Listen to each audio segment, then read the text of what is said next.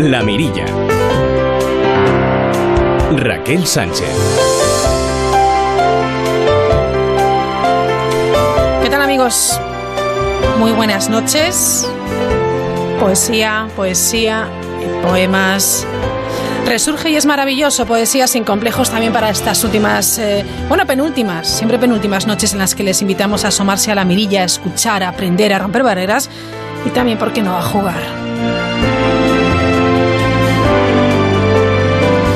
Salamanca acogerá este fin de semana el 19 encuentro de poetas en red, en el que van a participar 53 poetas procedentes de toda España y además la entrada es libre y gratuita.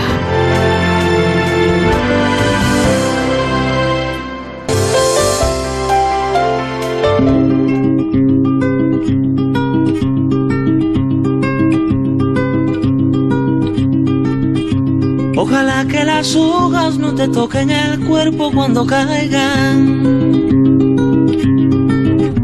Para que no las puedas convertir en cristal. Hay canciones, hay, ¿por qué no? Poesía, hay libros, literatura, hay películas, hay obras, en definitiva, que ayudan a, la reflexión, porque la poesía al final la encontramos en todas partes, simplemente asomándonos a la ventana o fijándonos en las miradas, en los rostros de las personas que nos encontramos por la calle, en la tienda, que conduce el camión.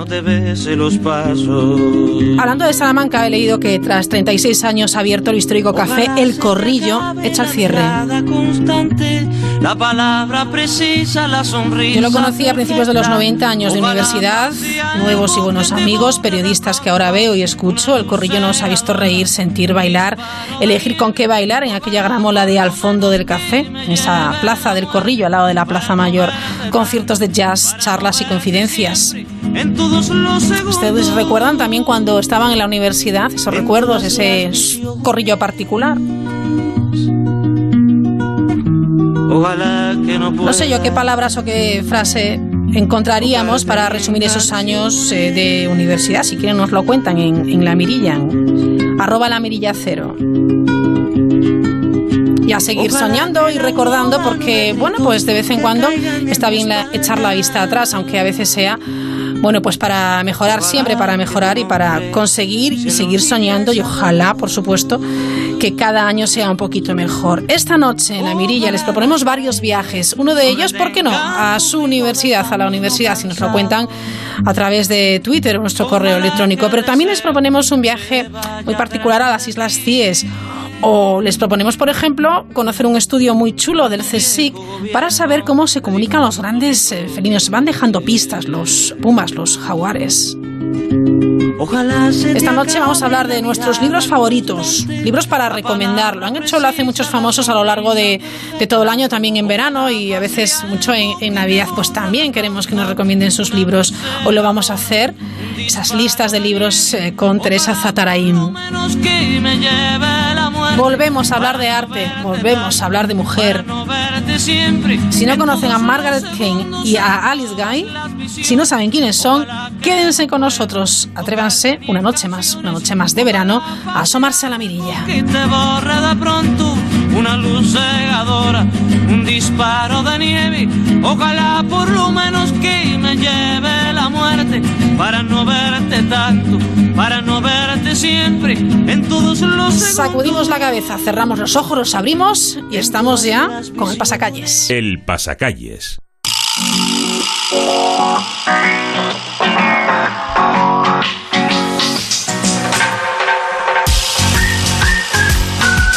Marcos Llora, ¿cómo estás? Hola, ¿qué tal? Estamos, estamos en la recta final. Estamos en la recta final, ya se está acabando esto. Se nos ha hecho muy corto. Como las vacaciones se hacen cortas, a nosotros la mirilla se nos ha hecho corta. Bueno, pero tú has tenido vacaciones, Marcos. Eh, escapaditas, como, como mucha gente. yo, no sé qué, yo no sé qué recuerdos. Es que tú eres muy joven, pero ¿qué recuerdos tienes tú de, de tus andanzas eh, en los estudios? ¿Buenas o no? ¿En estos estudios o en todos los estudios? en estos no te voy a preguntar.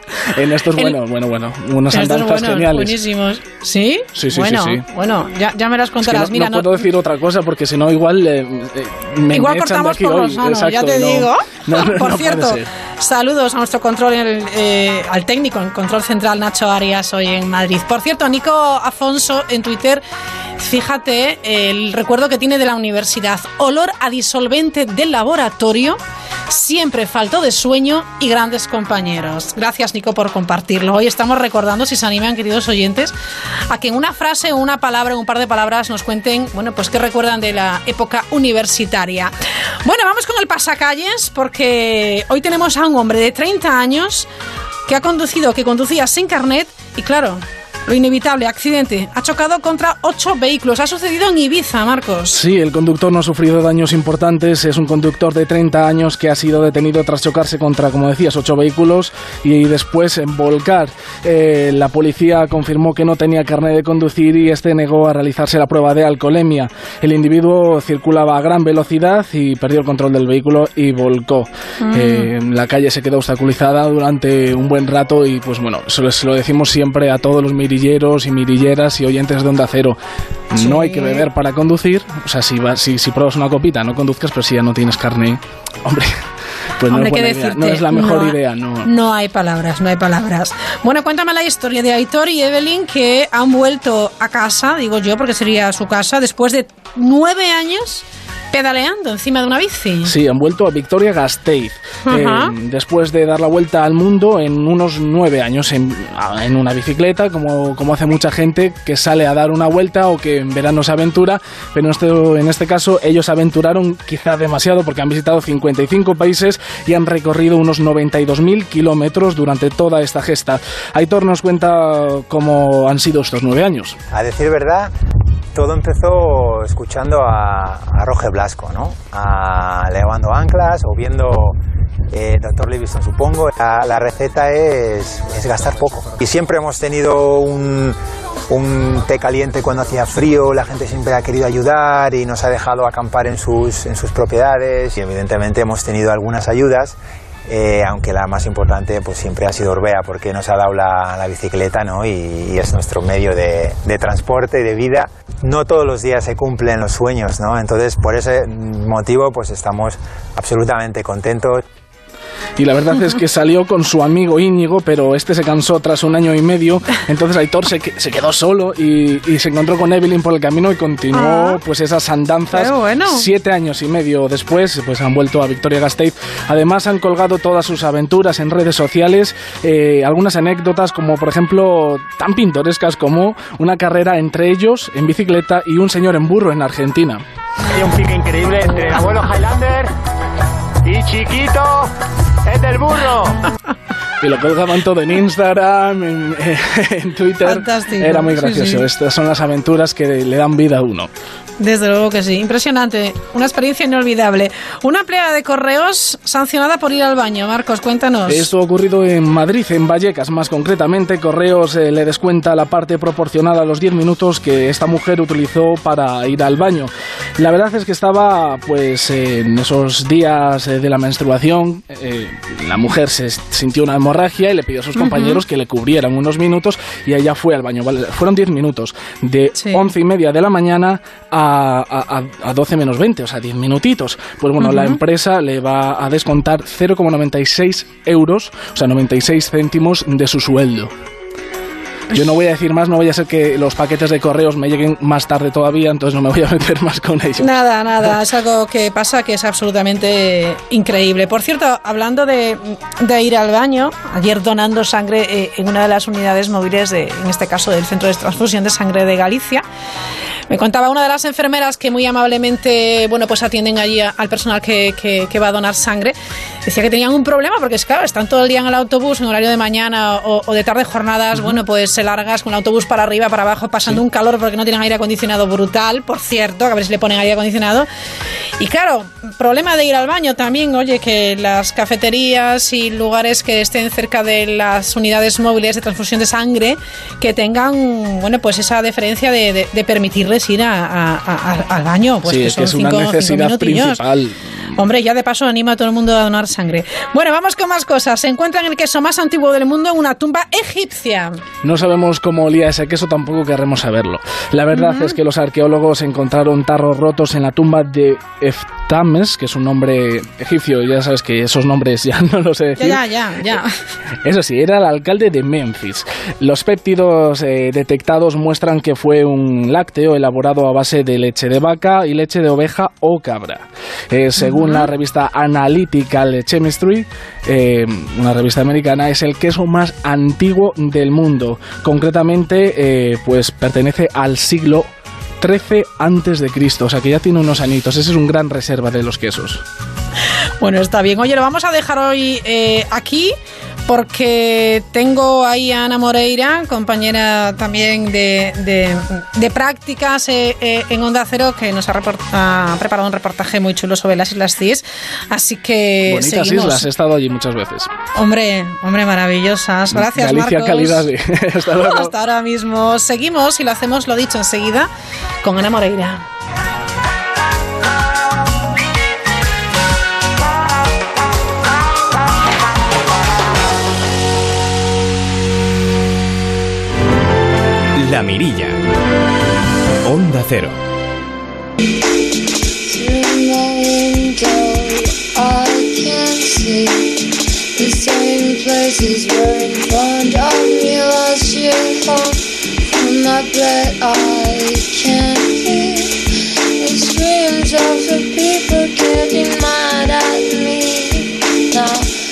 Might think that I've been here before, I know La Gran Barrera de Coral, los fiordos noruegos, el Himalaya, el delta del Okavango, la Acrópolis de Atenas, Machu Picchu, el Taj Mahal. Una lista a la que ahora podrían unirse las CIES junto al resto de archipiélagos del Parque Nacional de las Islas Atlánticas de Galicia, ONS, Sálvora y Cortegada. El título de Patrimonio de la Humanidad que otorga la UNESCO podría venir a parar a este parque marítimo terrestre que ya ha sido propuesto para recibir esta distinción.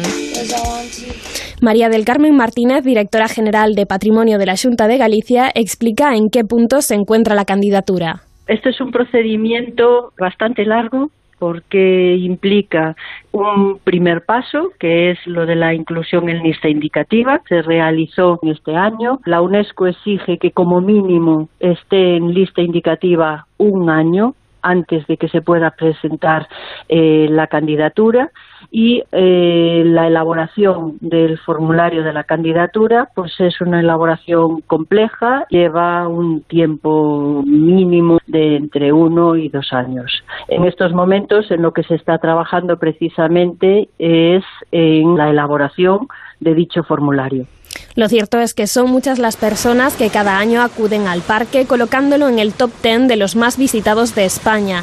Para garantizar su preservación, desde Semana Santa hay un nuevo sistema que limita el acceso a las Islas Cíes. Este mes ya solo quedan plazas para la última jornada de agosto, día 31. existe un control eh, de lo que es el acceso a determinadas eh, islas de los archipiélagos. Es muy sencillo, eh, simplemente bueno pues accediendo a la página de la Consellería de Medio Ambiente tienen los links para poder solicitar los permisos y las autorizaciones correspondientes. Y además la sede del parque está ubicada en la ciudad de Vigo y en la propia sede del parque facilitan pues lógicamente toda la información de cómo se tienen que realizar estas gestiones. Situadas frente a las Rías Baixas gallegas, estas islas cuentan con diversos méritos, además del valor paisajístico, castros prerromanos o monasterios medievales atestiguan una presencia humana que se remonta a la Edad de Bronce. Asimismo, el Arenal de Rodas en las Cies ha sido considerado como la mejor playa del mundo.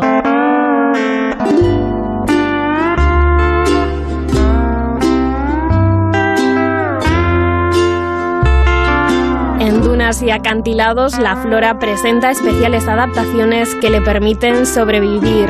Entre los matorrales que crecen en las islas también se halla una especie exclusiva del parque. En cuanto a la vegetación de mayor tamaño, destaca el bosque de laurel de la isla de Cortegada, que incluye árboles de hasta 12 metros.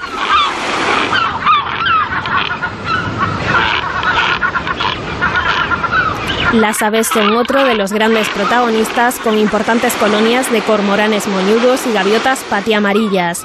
Además son numerosos los reptiles y los insectos. Los valores eh, universales excepcionales eh, que tienen estos cuatro archipiélagos eh, los hacen perfectamente merecedores. Eh, incluyen tres tipos de medios ecológicos, el marino, el litoral y el terrestre, y contienen una representación única, entendemos, de determinados tipos de hábitats y de especies de interés imprescindibles para la conservación de la biodiversidad lo cual le confiere desde nuestro punto de vista bueno pues un valor eh, universal sobresaliente. No obstante, uno de los tesoros más desconocidos, pero también de los más valiosos que alberga este Parque Nacional de las Islas Atlánticas de Galicia, se encuentra oculto debajo del mar.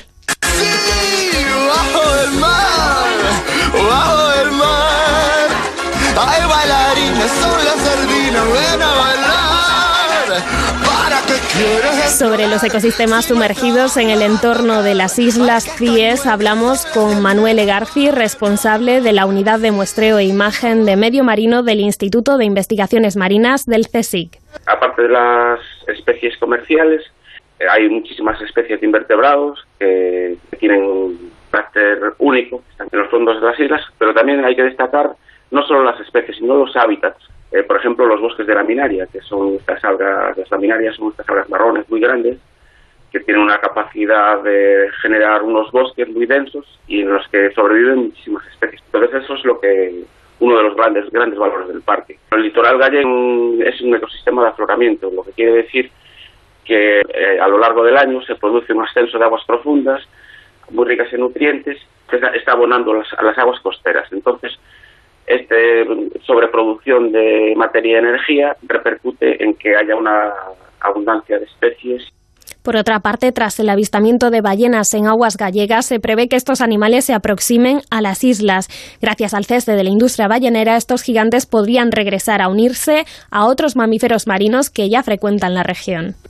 el Instituto para el Estudio de los Cetáceos de Grove, BDRI, ha fotografiado ballenas azules teniendo en el mismo tiro de cámara las Kies y ONS, o sea que en breve tendremos dentro de las aguas del parque seguramente que ya haya, registros de, ballena azul, el animal más grande del planeta, que visita el Parque Nacional. Desde de la familia de los delfines, pues es eh, muy habitual el observar lo que es el arroaz, el delfín bular, delfín común, también, aunque más difícilmente es, es observable por el carácter que tienen de ser muy tímidos los, las toniñas, lo que se llaman las marsopas, parece que últimamente la presencia de estos cetáceos es mayor. No sé si se sabe a qué es debido, pero bueno, en principio la riqueza de nuestras aguas es capaz de mantener a toda esa fauna.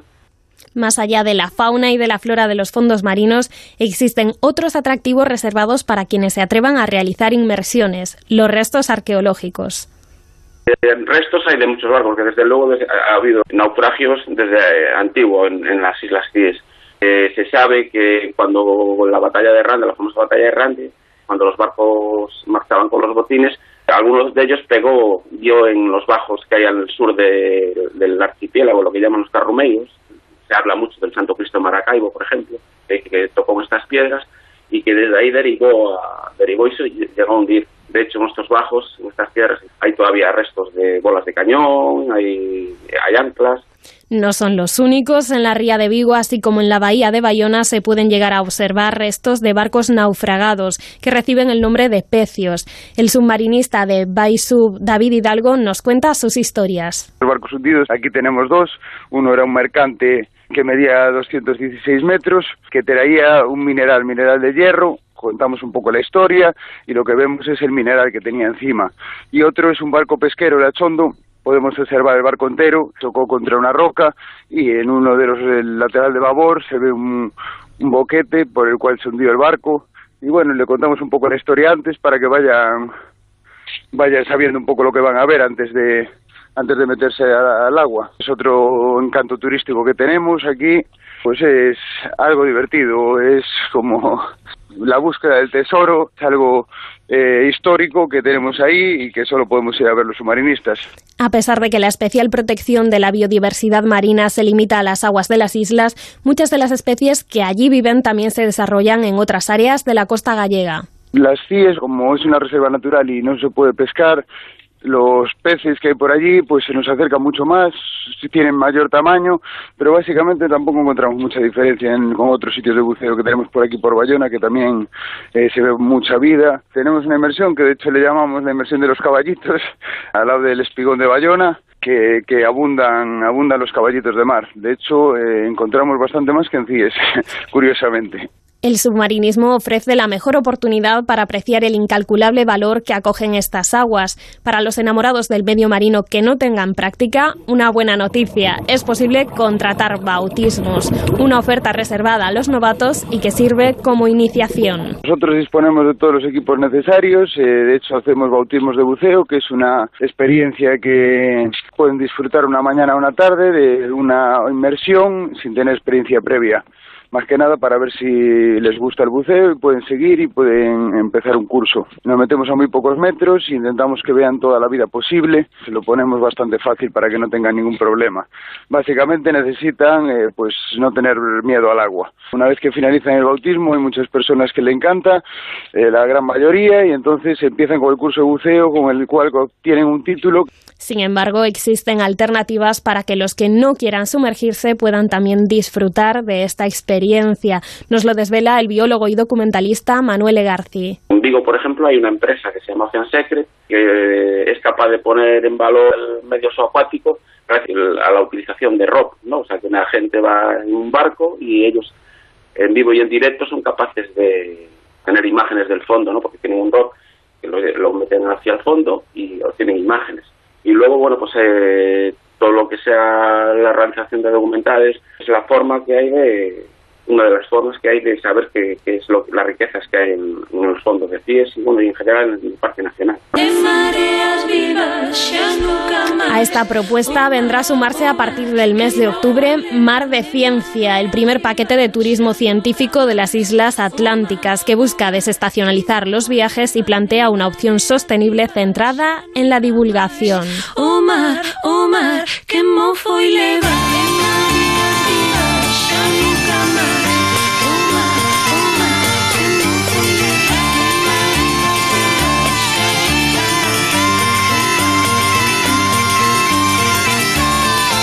Si piensas que solo por ser joven te han subido el precio de tu seguro de coche, sigue escuchando.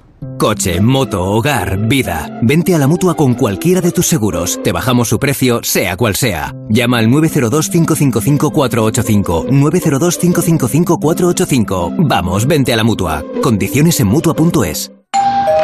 Buenas, vengo de Securitas Direct a instalar la alarma. Gracias por venir tan rápido. No se preocupe. ¿Ha sufrido algún robo? No, pero como esta zona después de las vacaciones se queda vacía, hay gente aprovechándose para meterse a vivir. Y no quiero que lo hagan en la mía. Pues tranquila, porque una alarma es la mejor manera para evitar que suceda. Protege lo que más importa con Securitas Direct, la compañía que protege tu hogar los 365 días del año. Llama ahora al 945 45 45 o calcula online en securitasdirect.es. 2.500 productos a precio de coste en unidades limitadas y 47.500 a precios increíbles es la mayor venta online jamás vista. Échale un vistazo a los Summer Days.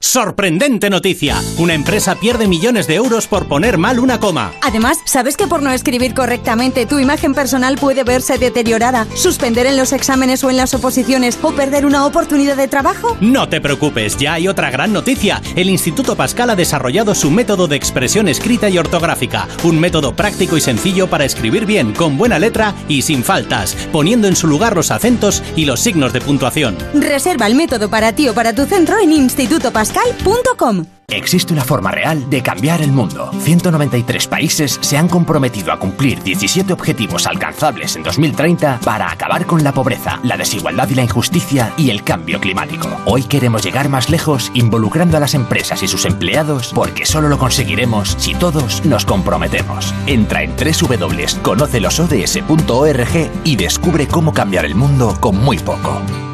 Miles, millones de personas escuchan la radio cada día. Y la mejor forma de hacer buena radio es tener buenos profesionales. Si quieres ser uno de ellos, apúntate al máster de radio Onda Cero de la Universidad Nebrija.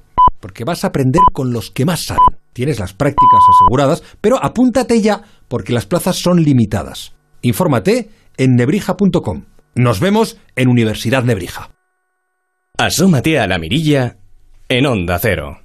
Hoy en nuestro espacio dedicado al medio ambiente hablamos de los grandes felinos y vamos a visitar, bueno, de manera un poco virtual, varios escenarios. Nos vamos a ir hasta, hasta México, nos vamos a ir hasta Belice y también hasta Brasil, porque un equipo liderado por el CSIC ha podido confirmar que los grandes felinos dejan muestras a otros miembros de su especie. Y es un estudio que se ha hecho a cabo en regiones de estos tres países. Francisco Palomares es investigador de la Estación Biológica de Doñana dentro del Consejo Superior de Investigaciones Científicas en Sevilla. Francisco, ¿qué tal? Buenas noches. Hola, muy buenas, buenas noches. Bueno, este, este estudio que nos ha parecido súper interesante y además porque bueno, pues nos permite también visualizar un poco esos escenarios donde se ha realizado el estudio, que son sorprendentes, ¿no? Sí, sorprendente y además muy variado, porque mm, los grandes felinos, que en este caso concreto son jaguares y pumas, pues se distribuyen de forma amplia por el continente americano. Entonces tenemos lugares desde el norte de, de México, que son lugares casi subdesérticos, subdesérticos hasta zonas de la mata atlántica y de selva en, en Brasil, ¿no? Entonces, de alguna manera son muy variados y muy, muy diferentes, sí. Habéis hecho un estudio muy chulo sobre un poco la, la manera de comunicarse de estos grandes felinos, porque a veces utilizan pues ese terreno que tienen a su disposición como un lienzo, ¿no? Sí, efectivamente, era, era un comportamiento que, que entre los naturalistas ya era conocido, que de vez en cuando cuando uno anda por el campo se encuentra unos arañazos en el suelo y nosotros nos planteamos hasta qué punto, hasta qué punto eran, cómo de frecuentes eran esos arañazos, si dependía de que estuvieran las dos especies, jaguar y puma o solamente una, y de alguna manera en diferentes ambientes, en diferentes hábitats, con la frecuencia que lo hacía era lo mismo y bueno, en este estudio a lo largo de, de varios años pues intentado dar respuesta a todas esas cuestiones. ¿no? Es chulo porque no solamente, claro, nosotros pensábamos que se seguía la pista de los animales únicamente a través de, bueno, pues de, de- huellas o de, bueno, algún residuo que hubieran dejado, etcétera. Pero en esta ocasión eh, habéis eh, demostrado que van dejando pistas, ¿no? Como es el tema de los, de los arañazos. Pero esto supone un trabajo que no me lo quiero ni imaginar, porque habéis contado los arañazos, habéis visitado un montón de lugares, ¿no? Sí, por- para que os hagáis una idea, hemos recorrido un total de 467 kilómetros buscando estos arañazos, ¿no? Por diferentes caminos y lugares algunas veces no muy accesibles, ¿no? Y en total hemos encontrado casi 300 de estos arañazos que podrían ser tanto de pumas como, como de jaguares, ¿no? O sea, ha sido una labor intensa y laboriosa, pero de alguna manera nos ha, nos ha hecho aprender bastante sobre el comportamiento de comunicación eh, de estas especies, ¿no? Porque como bien decía, efectivamente eh, son especies que viven eh, de forma muy muy solitaria, también viven en muy bajas densidades, para que nos hagamos una idea, el área de campeo, que es el territorio en el cual se pueden mover un individuo, un macho, una hembra adulto de, de puma de jaguares puede estar entre los 500, entre los 100 y los 500 kilómetros cuadrados. Es algo parecido a la superficie del Parque Nacional de Doñana en su conjunto. Entonces, de alguna manera, si no tienen, si no crean, si no buscan mecanismos para comunicarse entre ellos, difícilmente se van a encontrar como para poder hacer una comunicación en directo. ¿no? Entonces tienen que buscar otra alternativa. En este caso, los arañazos parecen que, que es una buena alternativa. Bueno, eh, es, es impresionante el estudio que habéis hecho, eh, lo que os ha costado. ¿En, en cuánto tiempo lo habéis realizado este estudio? Bueno, bastante, la verdad. Pues digamos que, que el, el trabajo de campo nos ha llevado como cuatro o cinco años, porque además al trabajar en ambientes tan extremos como son algunos de estos extremos, me refiero en que suele haber un periodo de lluvia muy intenso y un, un periodo de sequía, que no necesariamente tiene que ser ausencia de lluvia. Durante el periodo de lluvia difícilmente se puede estar en el campo, porque Claro, lluvias sí, torrenciales prácticamente todos los días. Entonces, cada vez que íbamos a muestrar una zona tenemos que esperar un año para volver a ir a, a otro lugar distinto o a la misma zona en caso de querer remuestrear, ¿no? Entonces son trabajos que además logísticamente llevan mucha y de ahí la, la buena labor y el buen hacer de los colegas tanto en Belice, en México como en Brasil, ¿no? Porque eh, la logística para preparar los lugares donde donde acampamos, donde nos quedamos, cómo nos movemos, cómo nos desplazamos, cómo llegamos hasta los sitios son cosas que cuesta bastante tiempo y no es fácil de organizar. No solamente habéis, eh, claro, contado esos arañazos en estos más de 460 kilómetros, sino que los habéis analizado, ¿no? La, la posición, etcétera. Sí, efectivamente, porque uno de los objetivos era ver, entre otras cosas, si primero si había algún patrón que diferenciara lo que eran los arañazos de los pumas y los jaguares, Sí. porque de alguna manera sería de esperar que, que- que- que hubiera alguna diferencia, puesto que son especies distintas.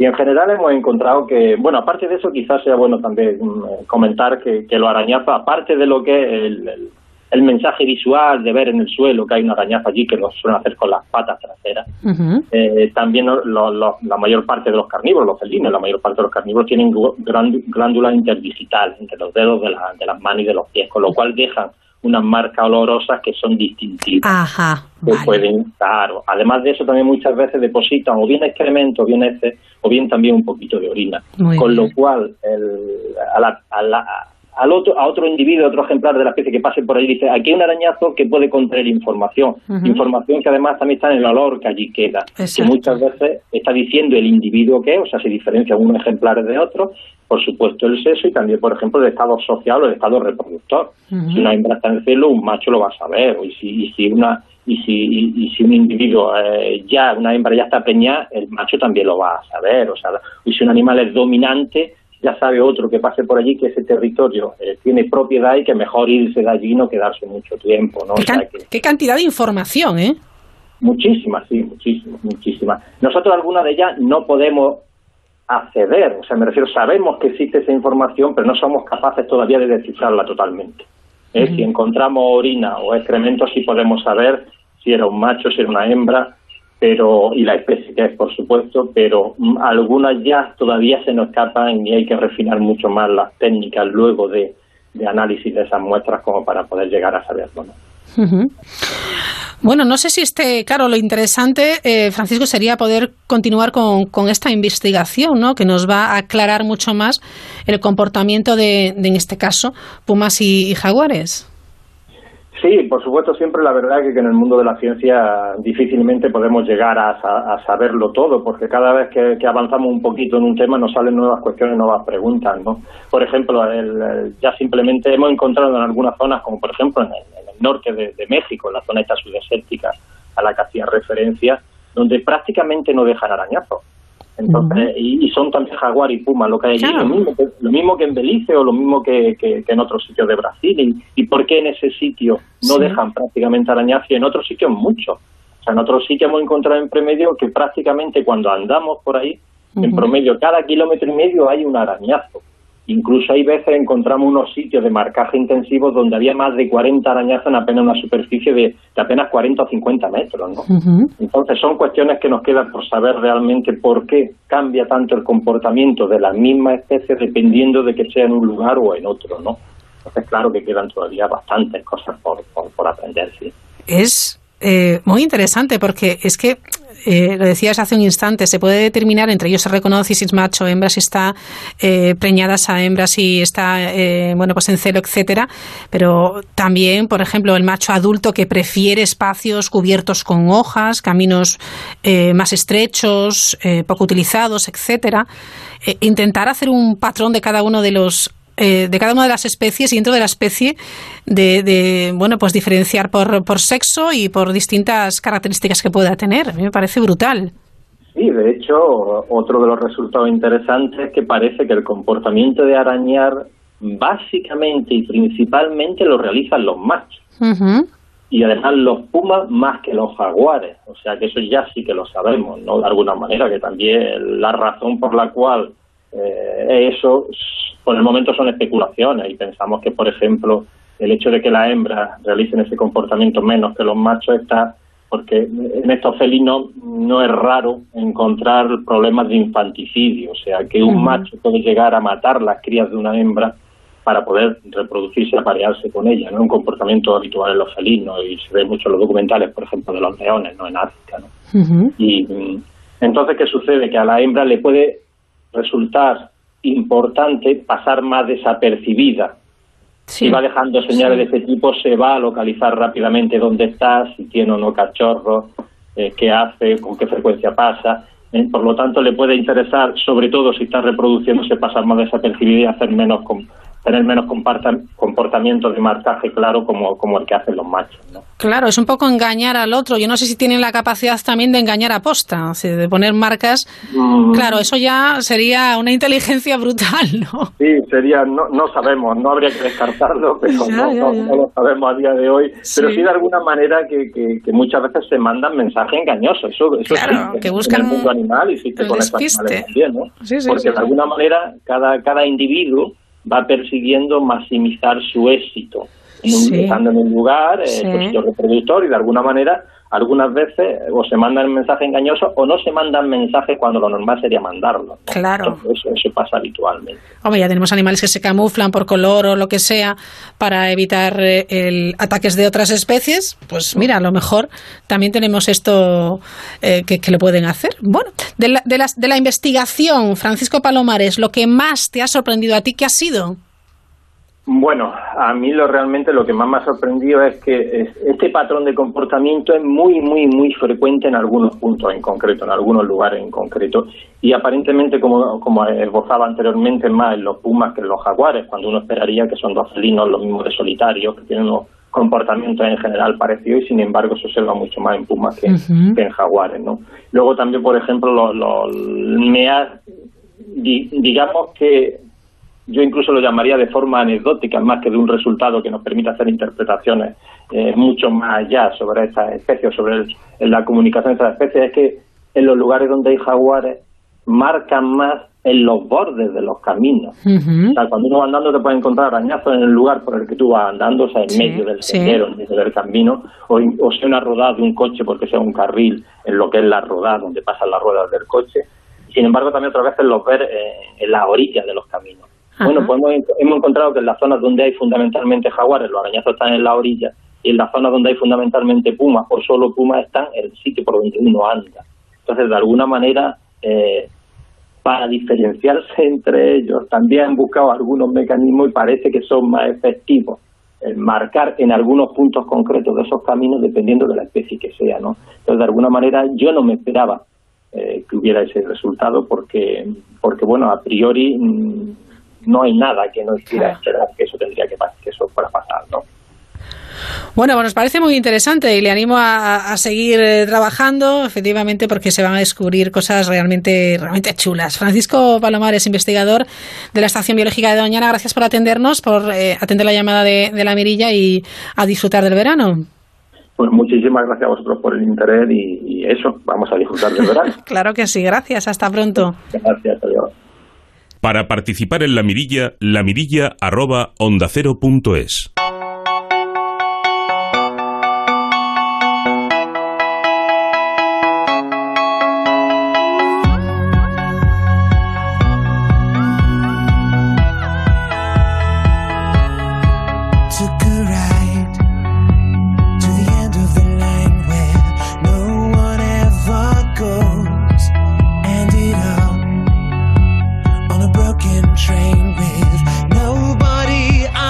Pasan 43 minutos de las 9, las 8 en, en Canarias. Dani Nova, ¿qué tal? ¿Cómo estás? Buenas noches. Me estoy conteniendo para no cantar la canción. No te contengas, hombre, no te contengas. No, no quiero bajar la audiencia tan canta, drásticamente. Tú canta, hombre, venga.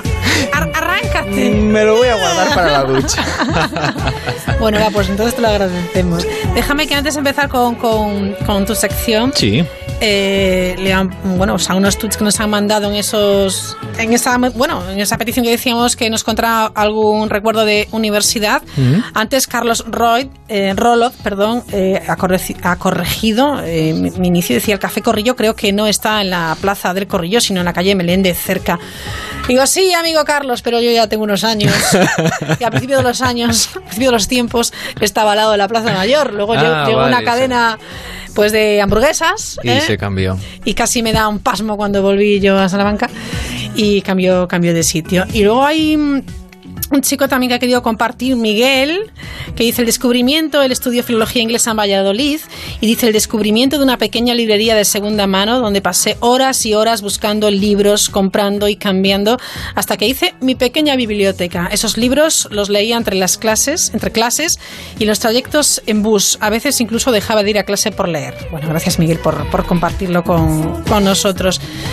Dani, a ver, cuéntanos, ¿por qué nos has puesto esta música? ¿De qué entonces nos vas a hablar hoy? Bueno, yo te, la, la música la explico después. Ahora yo quiero que seas mi sujeto experimental. Sí, hombre, que venga Luis Cerdeira en el control técnico y que sea sujeto experimental. Bueno, tú y todos los oyentes. Venga, va. Voy a proponer vale. un, un juego, un jueguecito que yo creo que puede ser divertido y que tiene que ver con, con que nos imaginemos cosas. Te voy a pedir, ¿vale? No Sí. lo hagas ahora, Sí, sí, pero Cuando, te, cuando te lo pida, eh, que cierres los ojos, ¿vale? Y con los ojos cerrados, si puedes, porque estás ahí con el Twitter y con Yo todo es que esto. estoy que no paro. Pero bueno, yo Pero creo me que pides sí. algo un poco difícil Un para par de hacer la conductora solo. del programa. ¿eh? Claro, claro, claro, ya sé. Pero bueno, un par de minutitos seguro que puedes sacar por ahí. Y la idea es que cierres los ojos y los oyentes que puedan hacerlo en casa también. Ujú. Y con los ojos cerrados eh, voy a poner una serie de músicas y me gustaría que os imaginaseis o que te imaginaseis un paisaje.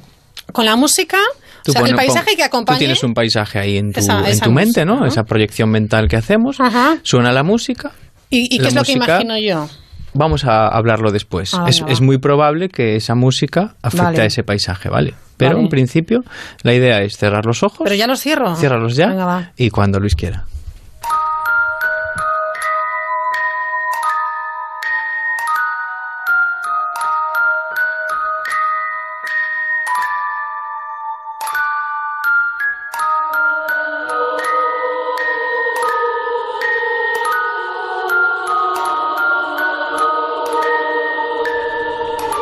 Es un poco desconcertante.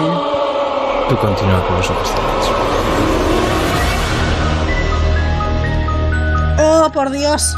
Saca, saca, ya los he abierto.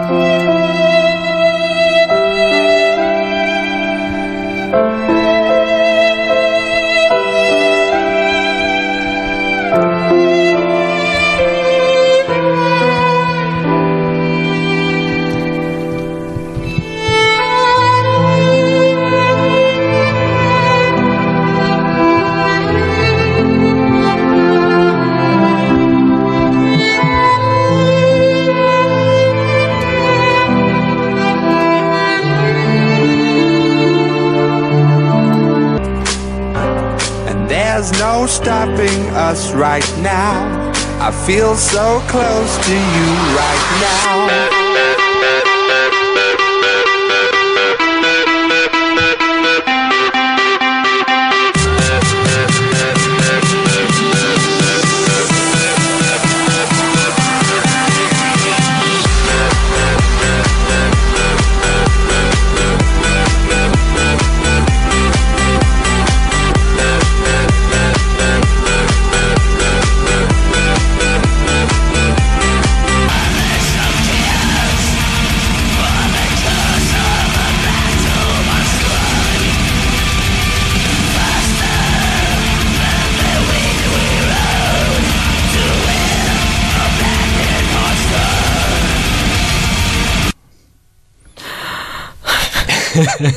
Tengo un desasosiego.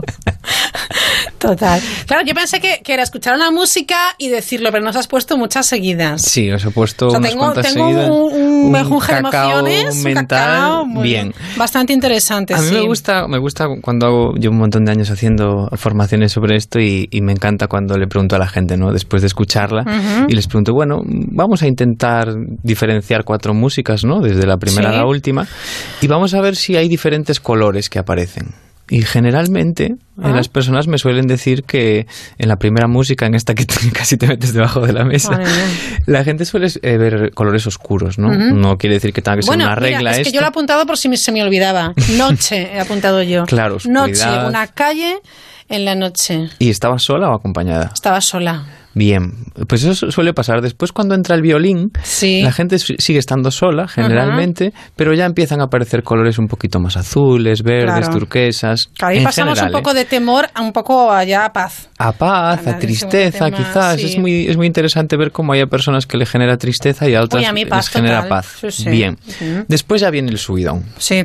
Que en el subidón ya normalmente uno solo ya no está. O sea, Claro. ese, ese paisaje que Yo apunté verano noche. a tope, un montón de gente saltando, Claro. muchas luces, Sí. muchos colores. Ujú. Y luego la del final eh, es curioso porque dependiendo de si la gente está acostumbrada o no a escuchar ese tipo de música, alguien te dice genial o alguien te dice desapareció el paisaje, no podía pensar en nada. Ajá. Había tal eh, Mucho caos de ruido, mucho emociones, ruido. mucho ruido, Sí. que no era capaz ni de pensar. A mí me recordó una película eh, de miedo, que Sí. es una película concreta, que no recuerdo el título, porque era unos, eh, un grupo de música que van en una furgoneta, llegan a un pueblo y actúan y tal, y en una eh, hacen un concierto, sí, sí, rarísimo, un concierto en un, eh, en un club como de, de, de de neonazis o algo así, y luego hay Ajá. asesinatos y todo es muy brusco y muy violento, no recuerdo el título, por Dios, si alguien Ajá. sabe esa película que me lo recuerde.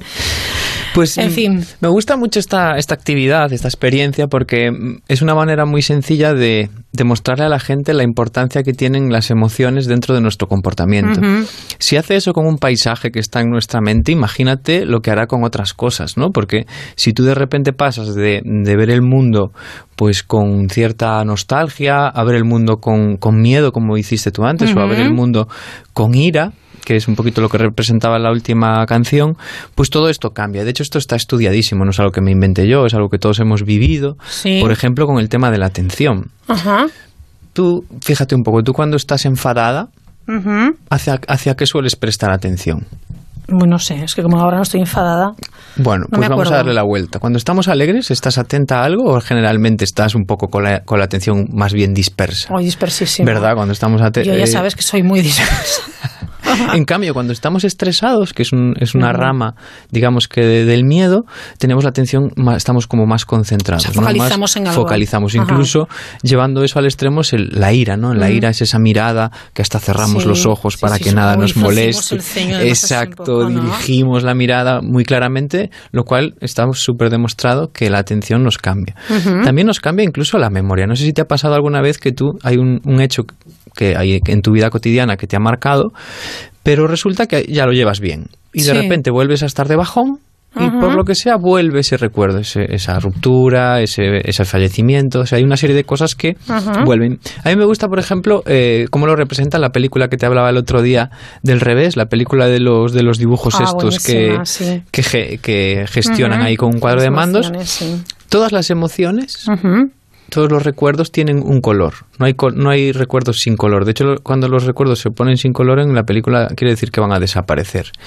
Es muy representativo de que no existe recuerdo sin emoción. Que esto es algo que se lleva ahora mucho en la neurodidáctica, en, eh, en, bueno, todas estas ramas de la pedagogía que, que recogen información de la de la neurociencia y se ve como sin emoción no hay aprendizaje. Esto es otra de las cosas bastante bastante interesantes. Y una última es la tendencia, ¿no? La- eh, cómo, hacia dónde va nuestro cuerpo dependiendo de la emoción que tengamos. Si tenemos, eh, si estamos contentos, ¿hacia dónde dirías que va el cuerpo? ¿Hacia arriba, hacia abajo, Hombre. hacia atrás, hacia arriba, ¿no? Como si volásemos, claro. ¿verdad? Sí, sí, sí. Si estamos tristes, Nos hundimos. hacia abajo. Si estamos enfadados, hacia adelante, ¿no? Esa- esta- Y si tenemos miedo hacia atrás. O sea, fíjate que al final la emoción, Ah, que es sí, algo que, puede pasar muy desapercibido, porque tú imagínate, tienes un altercado con el coche, te enfadas y tú piensas que sigues siendo la misma persona, con tu amabilidad, con tu extroversión, das, con, con tu apertura a la experiencia, pero no, resulta que no, porque, porque hay una música que está sonando en tu cabeza y que está condicionando todo lo que tú haces. Pues un poquito esto es una de las cosas que a mí me apasiona, ¿no? El ser consciente de la emoción que tenemos y saber cómo nos condiciona nuestra forma de ser esa, esa emoción. Pero es Entonces, curioso porque si sabes todo esto, Dani, también puedes utilizarlo para cambiar esa emoción. Si yo siento ira o enfado, cambio mi actitud incluso eh, corporal o mm, eh, no focalizo llevo la atención a otro lugar y me ayuda a lo mejor a... ¿no? Claro, pero para eso hay que ser consciente. Ah, bueno, que esta, claro, que esta sí. es la, la parte clave. Esa es la donde, clave, cuando la gente me pregunta, oye Dani, si quiero empezar a trabajar esto, ¿cómo Ujú. hago? Yo siempre digo, primero autoconocimiento, ¿vale? Sí. Hacer, mirar para adentro, que a veces eso nos da un poquito de miedo, pero, Ujú. pero hay que hacerlo si queremos crecer. Y luego saber cómo estamos, que no es tan fácil, ¿eh? Porque muchas veces hay muchas personas que nunca se han parado a, identificar su emoción. Sí. Entonces, Es intentar que las personas sean hacerlo, conscientes. entonces, Yo creo que sí, si tú, si tú quieres tener control sobre tu comportamiento, es importante ser consciente de la emoción que tú tienes para poder cambiarla si te conviene, ¿eh? cuidado, porque por ejemplo, yo pongo un ejemplo así un poco que va Pero- en contra. y uno y terminamos. Uno rápido. Sí. A veces te tienes que enfadar con, con el charcutero o con el del Sí. ayuntamiento para que te atienda, ¿no? Entonces, a veces, lo que son emociones que en teoría son, eh, como hablábamos el otro día, negativas, en ciertos contextos te pueden ayudar. O incluso la alegría, demasiada alegría, demasiada euforia y demasiado, como hablábamos el otro día, descontrol y, y tener una idea de que todo va a ir bien tampoco es bueno. Entonces, la idea un poco de la canción de relax es que generalmente estar relajado y ser consciente de la emoción que tienes te va a ayudar para no hacer nada de lo que luego te hace. Mira lo que comparte eh, arroba eh, dice yo, eh, si quiero recordar algún momento en especial, trato de escuchar la misma música todo ese tiempo. Por ejemplo, Face, eh, The Music de Elo, me recuerda al nacimiento de mi primer hijo. Pues es uno de los trucos contra la tristeza, es recordar cosas positivas, tener recuerdos muy bonitos. Que ojo, que la tristeza a veces nos ayuda a, a crecer, pero cuando ya se ha pasado, cuando ya está más tiempo del que Ah, debería, ya. entonces es cuando tiramos de trucos Sí. y hacemos algo. Yo la música siempre la voy a A recomendar me, me, porque... me acompaña mucho siempre. Oye, y Javier, que me dice en Twitter, Green Room es la peli. Bueno, yo no se la recomiendo, yo lo pasé francamente mal. Gracias, eh, Javier, por el Bueno, recordatorio. hay gente que le gusta lo del terror, lo del miedo, hay para No, gustos colores, película no, no, no, no, es, a- no es agradable. no No, es no. agradable. Bueno, va- vamos con el sorteo de la 11, venga. Muy bien. venga. Buenas noches. En el sorteo del cupón diario celebrado hoy, el número premiado ha sido 83.190 83190.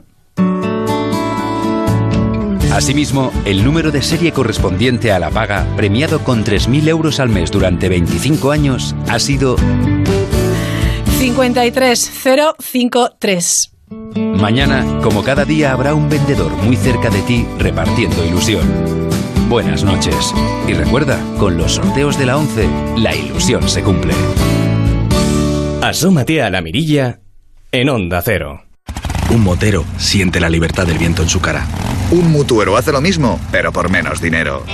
Trae tu moto a la mutua y te bajamos el precio del seguro, sea cual sea. Llama al 902-555-485. 902-555-485. Mutueros, bienvenidos. Condiciones en mutua.es.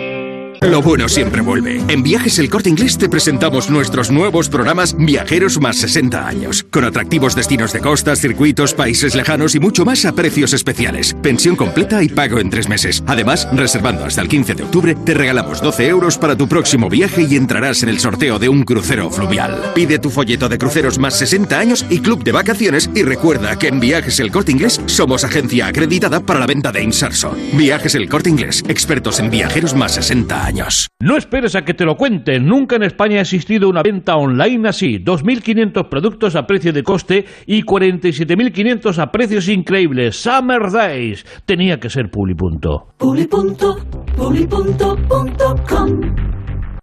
Lucy tiene mucho que aprender en el cole, pero son demasiados libros y pesan mucho. Así que tendrá que llenar la mochila con el peso adecuado. Ponerse las dos asas y ajustarla a la altura correcta. Así Lucy podrá ir feliz al cole sin que le duela la espalda. Una lección más en la mochila. Fundación A3 Media y tú, juntos por la educación. Le vamos a pedir a Teresa Zatarain, que está merodeando por el estudio, que espere un ratito porque entra después de las 10. Y del libro hablaremos, Teresa, pero en un ratín. Nos queda minuto y medio para las noticias de las 10, las 9 en Canarias. Bueno, quizás nos dé tiempo jugar a las series. Luis, ¿qué dices? Sí, venga, va.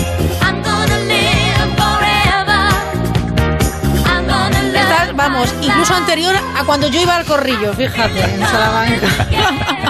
Por cierto, sigan escribiéndonos sus recuerdos de universidad, lo que les sugieren, bueno, las músicas que le hemos puesto o alguna que particularmente le produzca una emoción determinada, que también es interesante conocerlo. ¿Saben a qué serie pertenece este, bueno, pues esta banda sonora? Dani Maturo era, ¿no? Sí. Sí, sí, Dani Matulo, el profesor Sorovsky. Am, ay, ¿cómo se llama aquel? Sí, hombre, tú no te acuerdas de estas cosas. Yo me acuerdo de la serie, gracias. Sí, sí, sí. Madre mía, no me acuerdo, ¿eh? No me acuerdo de más personajes. Venga, va. Otra más. A ver si dejamos un poco de tiempo para que sigan adivinando. Lo que nos queda una, una más, nada más.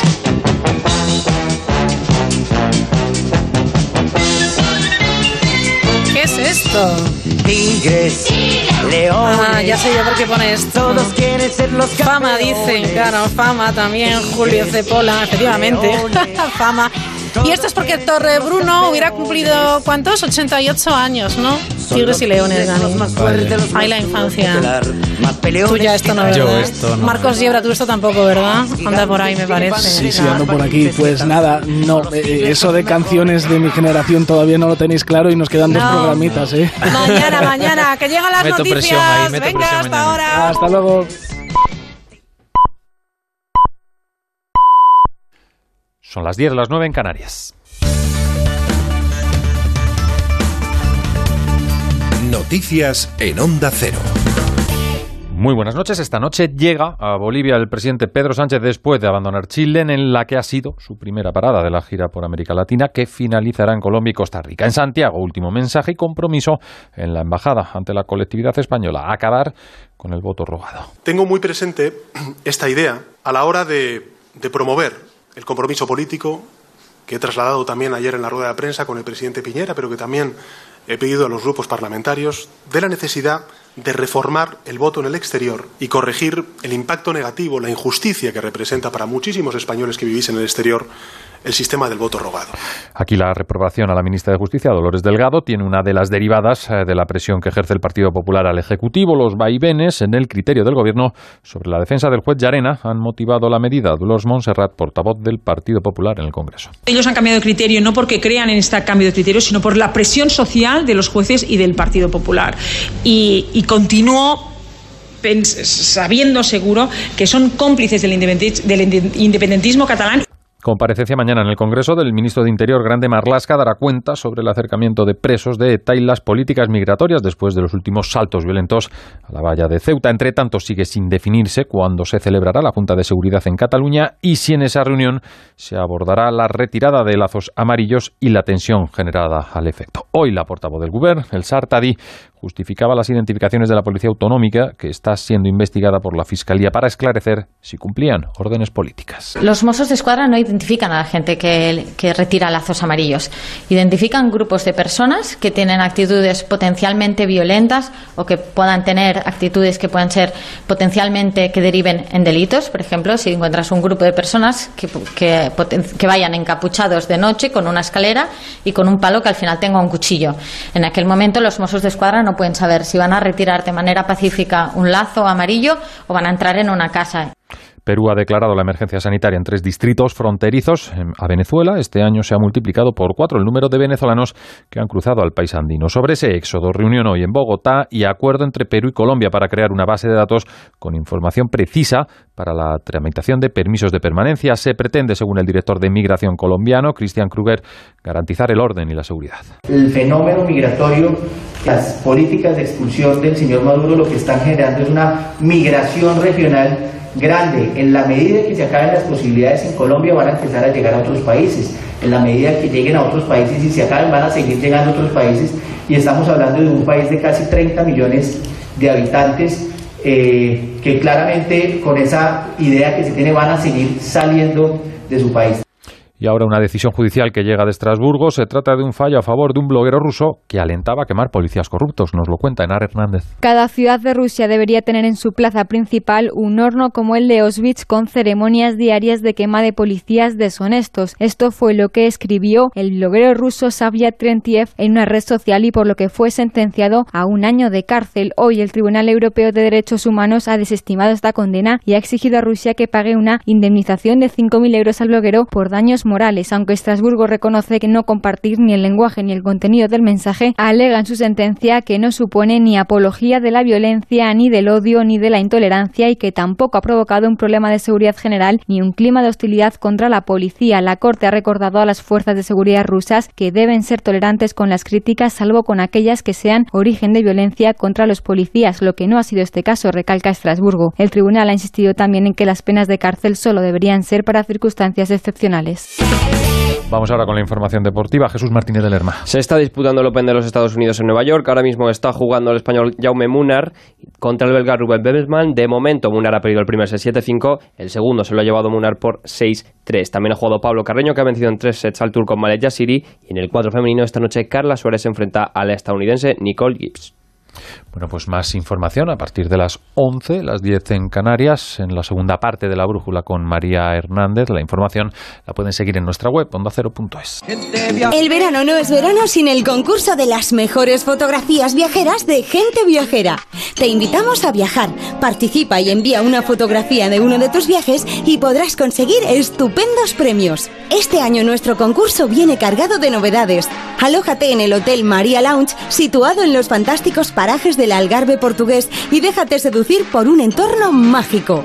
Si te gusta el mar, vive la experiencia transmediterránea ganando un viaje para dos personas más vehículo a cualquiera de sus destinos. Y para unas perfectas vacaciones en familia, sumérgete en la hospitalidad mediterránea de la mano del Gran Hotel Peñíscola en la Costa Azar. Es muy sencillo, solo tienes que hacernos llegar una foto de tus vacaciones junto con una breve descripción y tus datos personales a genteviajera@ondacero.es o Las Ramblas 8894 cuarta planta 08002 de Barcelona. Suerte a toda la gente viajera.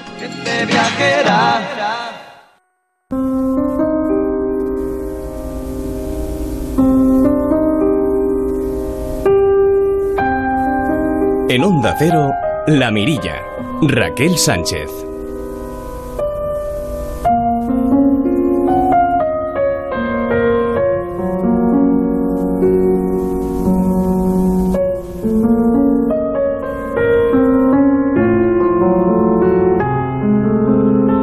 Teresa Zatarain, ¿qué tal? Buenas noches. Buenas noches, Raquel. ¿Cómo estás? Muy bien. Terminando el verano. Terminando el verano, el calor, ¿verdad? Estamos así un qué poco calor. sofocados. Sí, estamos en Galicia acostumbrados a cuando vienen esas olas de calor en pleno verano que nos deja, vamos. Nos deja platanados. Ah, ¿eh? Totalmente, totalmente. Bueno, la radio que siempre nos hace compañía y cuando hablamos de, de libros, eh, los oyentes están muy atentos y estoy contentísima porque eh, engancha. Sí, Dice, vamos a contar historias de libros. Y dicen, bueno, pues se quedan atentos. Dicen, "Ch, ch, ch, ojo, que viene la Zataraín a hablar de libros. y entonces se queda todo el mundo pendiente. La Bueno, Zatarain y la Sánchez. bueno, bueno, bueno, más, más la Zatarain. Además, hoy venimos a hablar un poco cada verano o cada cierto tiempo, porque quizás también en Navidad eh, nos asaltan eh, en las publicaciones las listas de libros, los Sí, libros que te sí. llevarías a, a una isla desierta. Y es un ejercicio chulo para hacer uno mismo. ¿no? ¿Verdad? Y ahora que se termina el verano para septiembre, que todavía estamos cogiendo claro. ritmo. Está bien, porque también así, de esa manera, hay gente que lo escucha y dice, bueno, pues ya tengo una excusa para leer este libro que ha recomendado tal persona. Yo ¿Verdad? leo, leo muchas cosas que, que recomienda alguien. Si las argumenta bien, enseguida me atrapan. O sea, que las cosas hay que defenderlas un Claro. poquito bien y, y realmente he descubierto libros muy interesantes. Claro, no, no, no, no- pensemos que son, bueno, solamente listas, sino No. que, bueno, vamos a, a ver, a ver si nos convence y nos animan. Hay gente que Hay a lo mejor no ha leído ningún libro. Y hay algunas listas que son un poco Bueno, hay unas listas que son un poco de, de traca, chiste. pero también, también a- Pero alegran también, el día. También, también, Sí. la verdad es que sí. Bueno, pues eh, efectivamente hay esas listas eh, de libros y además cuando eh, hemos pasado ahí atrás unos años de, ay, que llega el digital, ¿qué va a pasar con el papel? Bueno, Mm. no pues el creo. papel sigue ahí. Sigue ahí, sigue ahí. Es sigue un poco como los periódicos, ¿no? Sí, También. sí, El papel sí, conviven ambas cosas. Sí, conviven ambas cosas, ¿no? La verdad es que... Mm. ¿Qué nos puedes decir al respecto de todo esto, Teresa? Bueno, yo he preparado mi rollito, ¿eh, Raquel?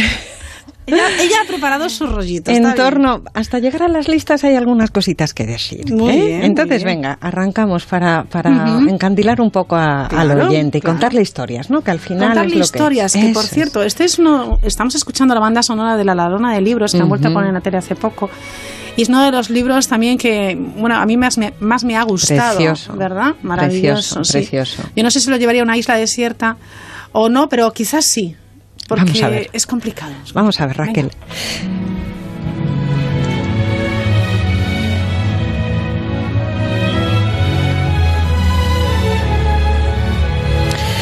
Decía el poeta inglés John Milton que un buen libro es la savia del alma de un maestro embalsamada intencionadamente para una vida más allá de la vida. Y hace poco leía un prefacio de la escritora canadiense Margaret Atwood, refiriéndose a ese querido lector al que se dirigen todos los escritores. Muchos lectores se convertirán a su vez en escritores, dice Atwood, porque así empezamos todos los que escribimos, leyendo. Leyendo oíamos la voz de un libro que nos hablaba. Yo creo, Raquel, que es muy acertada la relación libro-lector Tal como la describe Atwood, leer es oír esa voz entre líneas, sentir la nueva conciencia que se nos va revelando y que a veces ya no es ni siquiera la del autor porque un buen texto incluso le trasciende. sí. En definitiva, el libro como encuentro, como experiencia, lo dice muy bien George R. Martin, autor de la saga Canción de Hielo y Fuego, que fue la que inspiró la serie Juego de Tronos. Mira qué bonito lo que dice Raquel. Un lector vive mil vidas antes de morir. Quien nunca lee, solo vive una. ¿Mm? Caramba. Qué bueno, ¿verdad? Pues sí. Es muy, Sí, muy exacto. Me, me gusta, me gusta. Ujú. Lo cierto, Raquel, es que el libro sigue estando vivo, presente. Según el último barómetro de hábitos de lectura y compra de libros, casi el 60% de los españoles afirma leer por ocio en su tiempo libre. Y me refiero aquí a lecturas que no estén relacionadas con el trabajo, el estudio. Ajá. Eh, los que no leen, y hay un 40% todavía de población que no abre ni un libro, justifican su falta de hábito por no disponer de tiempo. Y frente a ellos, ¿cuánto leen los más entregados? Pues aquí las cifras varían porque el ávido lector digital lee una media de 17 libros al año, que no está nada mal, Bien, bien. mientras que el lector en papel, que sigue siendo mayoritario, lee cerca de un libro al mes. Ajá, ¿no? Vamos al sector editorial. ¿Cómo se traducen estos datos? Pues mira, resumiendo, la producción de libros en el 2016, que es la cifra redonda y cerrada más reciente que encontré, alcanzó los 86.000 títulos solo en nuestro país, donde el sector vive desde 2014 una tímida pero sostenida recuperación. Bueno, entonces parece que estamos de, de enhorabuena, no son malos datos, sino todo lo contrario, lo decíamos al inicio, frente a esa amenaza digital, todavía persiste y ese libro en papel va aguantando, incluso hoy se apoya en el entorno digital para promocionarse y llegar así a más lectores. Sí, sí, ya lo creo. Hay que salir al encuentro de esos lectores, los reales y los potenciales, allí donde estén, informando a los que leen pues de todo Claro. lo que sigue ofreciendo el Claro. universo libro para que su afán de lectura reste, rasque tiempo y atención al móvil, ese dispositivo tan poderoso que nos quita tiempo, ¿eh? se ha hecho imprescindible en nuestras vidas. Y tentando a los que todavía no leen, que son un 40%, son muchos, ¿eh? Son, son muchos, sí. a que abran por fin un libro y descubran la experiencia intensa que pueden cerrar.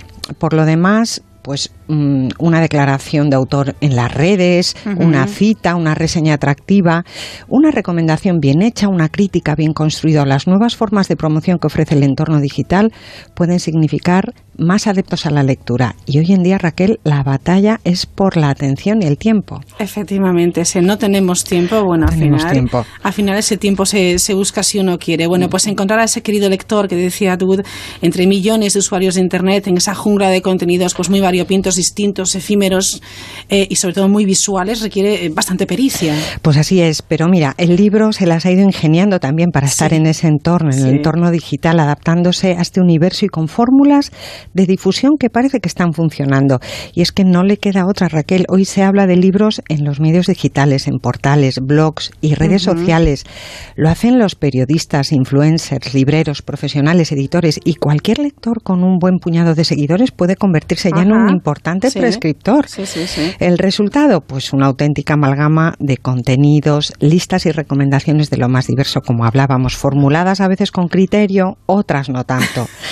Algunas sorprendentes, en ocasiones un poco banales, y porque no podemos olvidar que los libros tienen que venderse, también eh, listas muy comerciales. Vamos, que la batalla por el clic está reñida incluso en el entorno editorial. A juzgar por su profusión en las redes, las listas de libros, como los libros recomendados son uno de los mejores reclamos. Y si no, vamos a echar un vistazo a lo que me he encontrado yo en los últimos meses en mi propio móvil. ¿Has hecho he ejercicio? Ido, he ido guardando, he ido Pues guardando.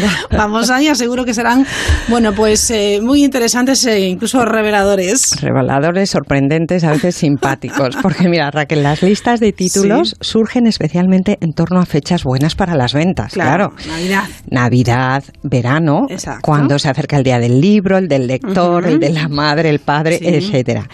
Hay quien simplemente elabora una lista para compartir sus gustos o generar contenido. Y hay eh, además eh, listas comerciales que, bueno, más o menos encubiertas, buscan vender y detrás de las cuales pues estamos también las editoriales haciendo nuestras relaciones Claro, públicas. Claro.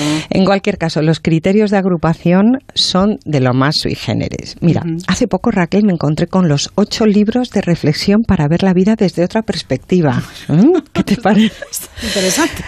Dicho así, es que resulta inevitable asomarse, sobre todo si son libros que cambian el interior, como se decía en esta lista. Bueno, pues aunque el asunto prometía, prometía y había en efecto algunos títulos de valor, la lista era tan absolutamente dispara en género, temática y enfoque que simplemente Raquel me desconcertó. Ya, Dije, ya. uff, ¿esto qué es? No me convence.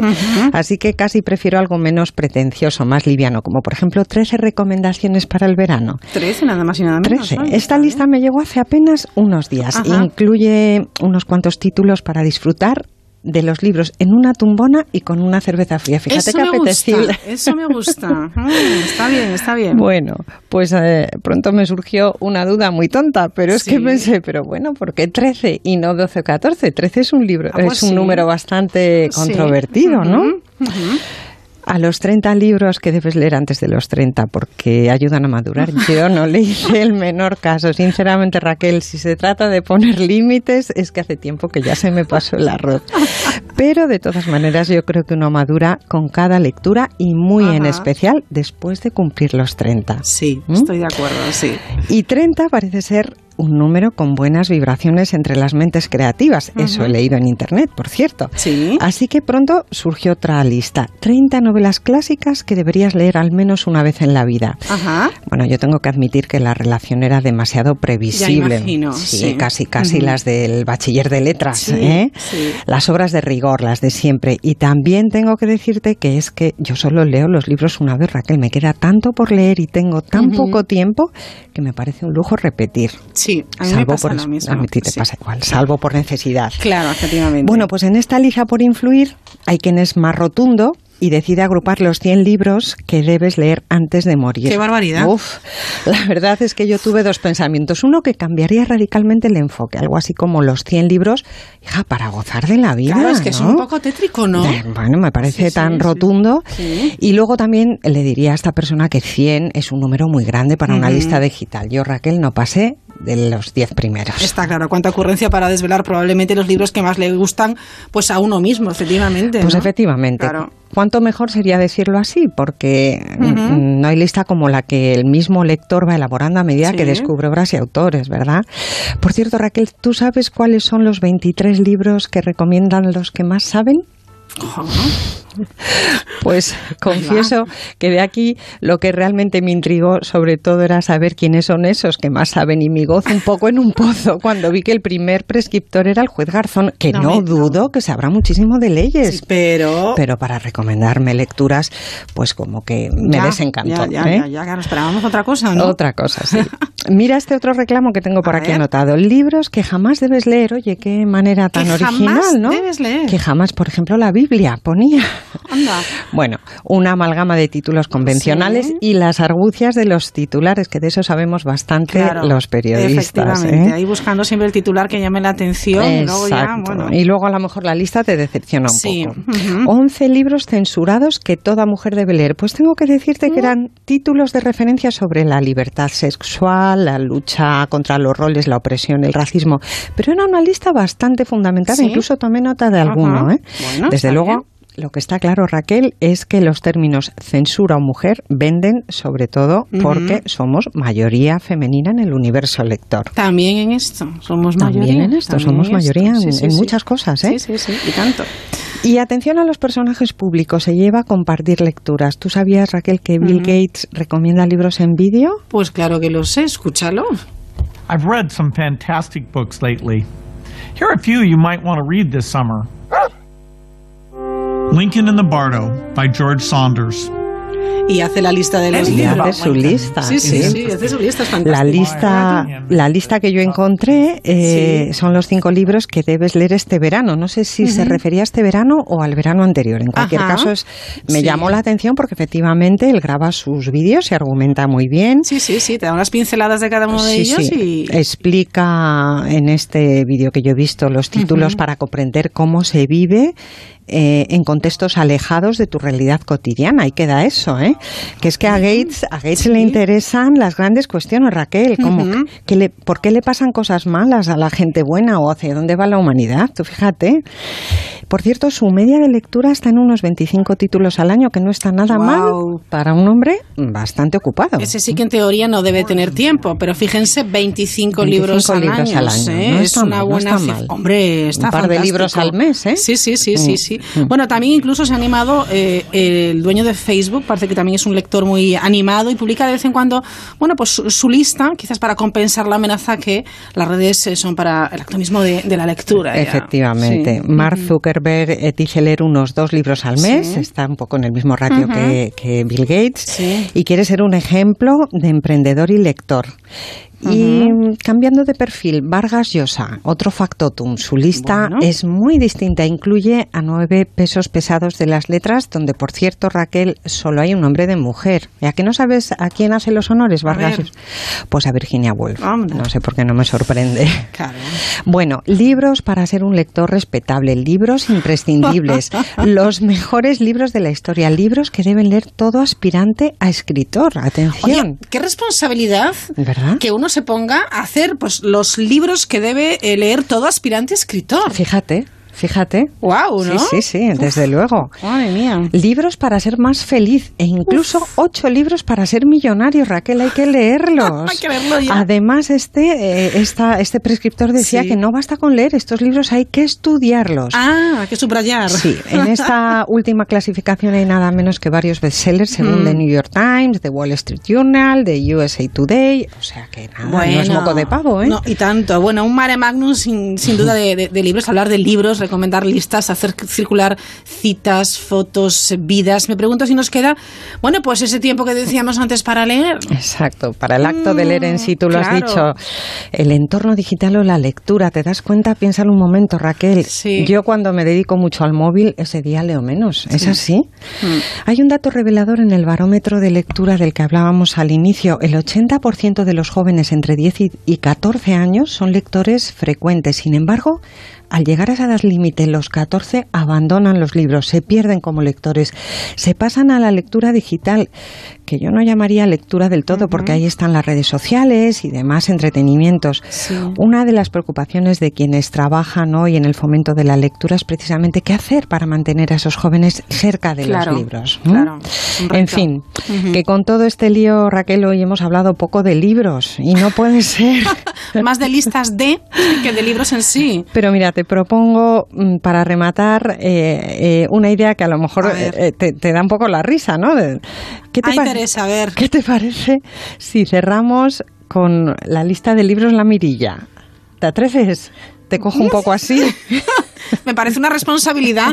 ¿verdad que claro, sí? me parece una responsabilidad. Mira, 10 libros, Raquel, 10 recomendaciones. Es un número muy redondo Bueno. y que funciona. Bueno. Libros que nos han gustado, que queremos compartir, mira, sin más pretensiones. Así que, bueno, son nuestros gustos. ¿Qué te parece? Bueno, esos libros que efectivamente, bueno, podríamos llevarnos a esa isla, a esa isla para, para disfrutarlos. ¿no? Eso es, bueno, lo de la isla es un poquito, pues, uno de esos titulares que buscamos los periodistas, ¿no? Parece que llama la atención, Sí, ¿no? claro. Pero en realidad alude, pues, un poquito al silencio, la tranquilidad, ese ambiente propicio para la lectura. Una isla de libros, una isla con libros. Si te parece, nos centramos, por ejemplo, en Venga. Libros de narrativa, ahora que estamos en verano, para, dar- para darle cierta coherencia a nuestra ver. lista. A ver. Advertimos, se quedan en el tintero, muchos no, muchísimos. Libros fascinantes, pero bueno, esto es solamente un juego. ¿eh? Bueno, es verdad, porque eh, si uno hace el ejercicio de repente, a lo mejor le vienen a la cabeza un montón de, un montón de libros, eh, o, o no, o, o al principio no arranca O- y luego no te vienen viene todos ninguno, seguros. efectivamente. Sí. Ay, madre mía. Bueno, venga, pues... se me- ¡Hala! Empezamos. ¡Arráncate, Teresa! Venga, ¿vamos alternando? ¿Sí? Venga, vamos alternando. Venga. Ahí va. El Señor llega, donde da la vuelta al aire y la Pascua Triste, trilogía considerada como una de las obras más importantes de nuestra narrativa contemporánea. Ya ves que van tres de un golpe, Sí. es un poco trampa. Sí. Puebla Nueva del Conde, localidad ficticia que probablemente reproduce el Bueu de los años previos a la Guerra Civil Española. Allí se enfrentan la Galicia feudal, atenazada por la decadencia, y la sociedad moderna que comienza su irresistible ascenso. Carlos Deza es un psiquiatra descendiente de la familia más aristocrática de la localidad, que regresa tras una larga ausencia y tiene que verse las caras con Cayetano Salgado, un burgués enriquecido que aspira a gobernar el lugar y sus gentes.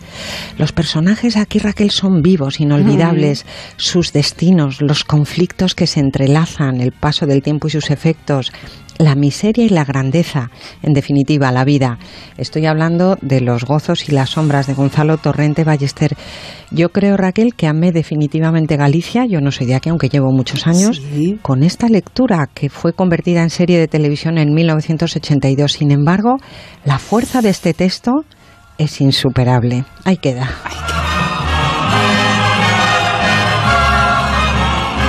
Te vas a quemar. Te has abrasado, ¿eh? Sí. Toma.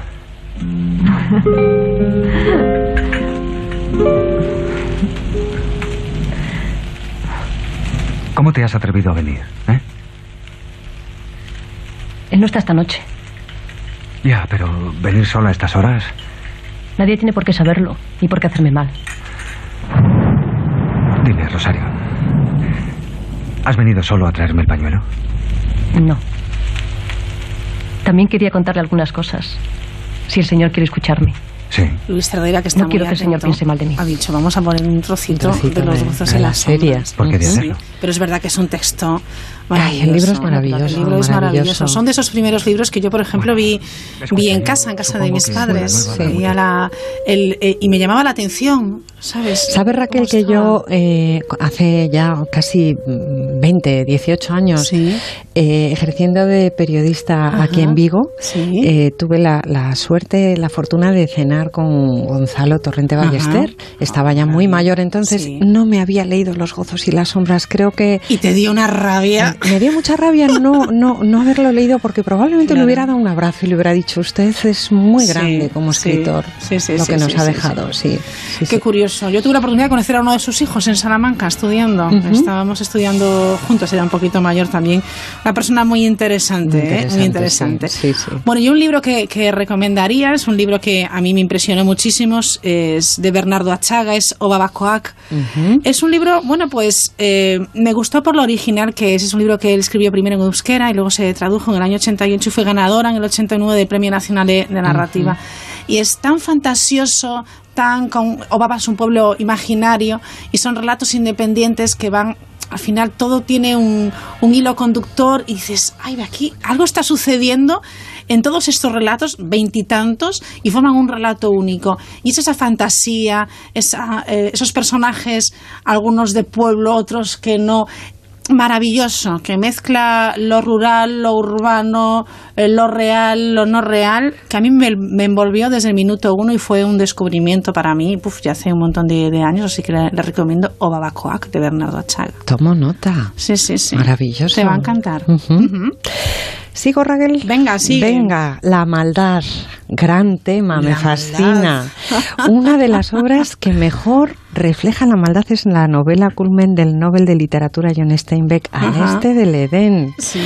De una intensidad narrativa poderosa, inspiró en 1955 la película homónima protagonizada por James Dean. Es monumental, eh, la epopeya tiene tintes bíblicos. Fíjate, un hombre con fortuna se enamora de una mujer fría y desalmada con la que tiene dos hijos y que finalmente les abandona, quedando prohibido su recuerdo y su nombre por siempre. Los hijos hacen jóvenes y uno de ellos, de carácter rebelde e inestable, poco aceptado además por el padre, se siente extrañamente atraído por la misteriosa Cathy Adams, que regenta el burdel más célebre de la región. Cuando descubre que se trata de su madre, la maldición cae sobre el condenado como Caín a permanecer al este de un elusivo Edén. Me costó muchísimo, Raquel, encontrar un libro que llenara el hueco que había dejado este. Es una obra sin tiempo y realmente soberbia.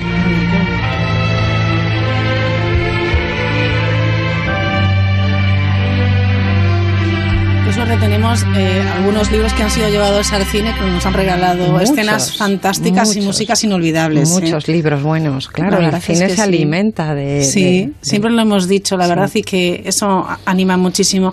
Hay dos, dos libros que, que a mí me gustan mucho y al final me he dado cuenta que tienen mucho que ver. No sé si a mí me interesan mucho los conflictos bélicos o todo lo que está detrás de ellos. Eh, en España, pues el tema de la, de la guerra civil, por ejemplo. Y hay dos novelas que a mí me han gustado mucho, que las voy a unir. Una es eh, Luna de Lobos, de Julio Llamazares, y la otra son, es Trece Rosas, creo que es de Carlos Fonseca, y que es la historia de esas mujeres eh, encarceladas, que luego creo que se llevó a, a- a la gran pantalla también.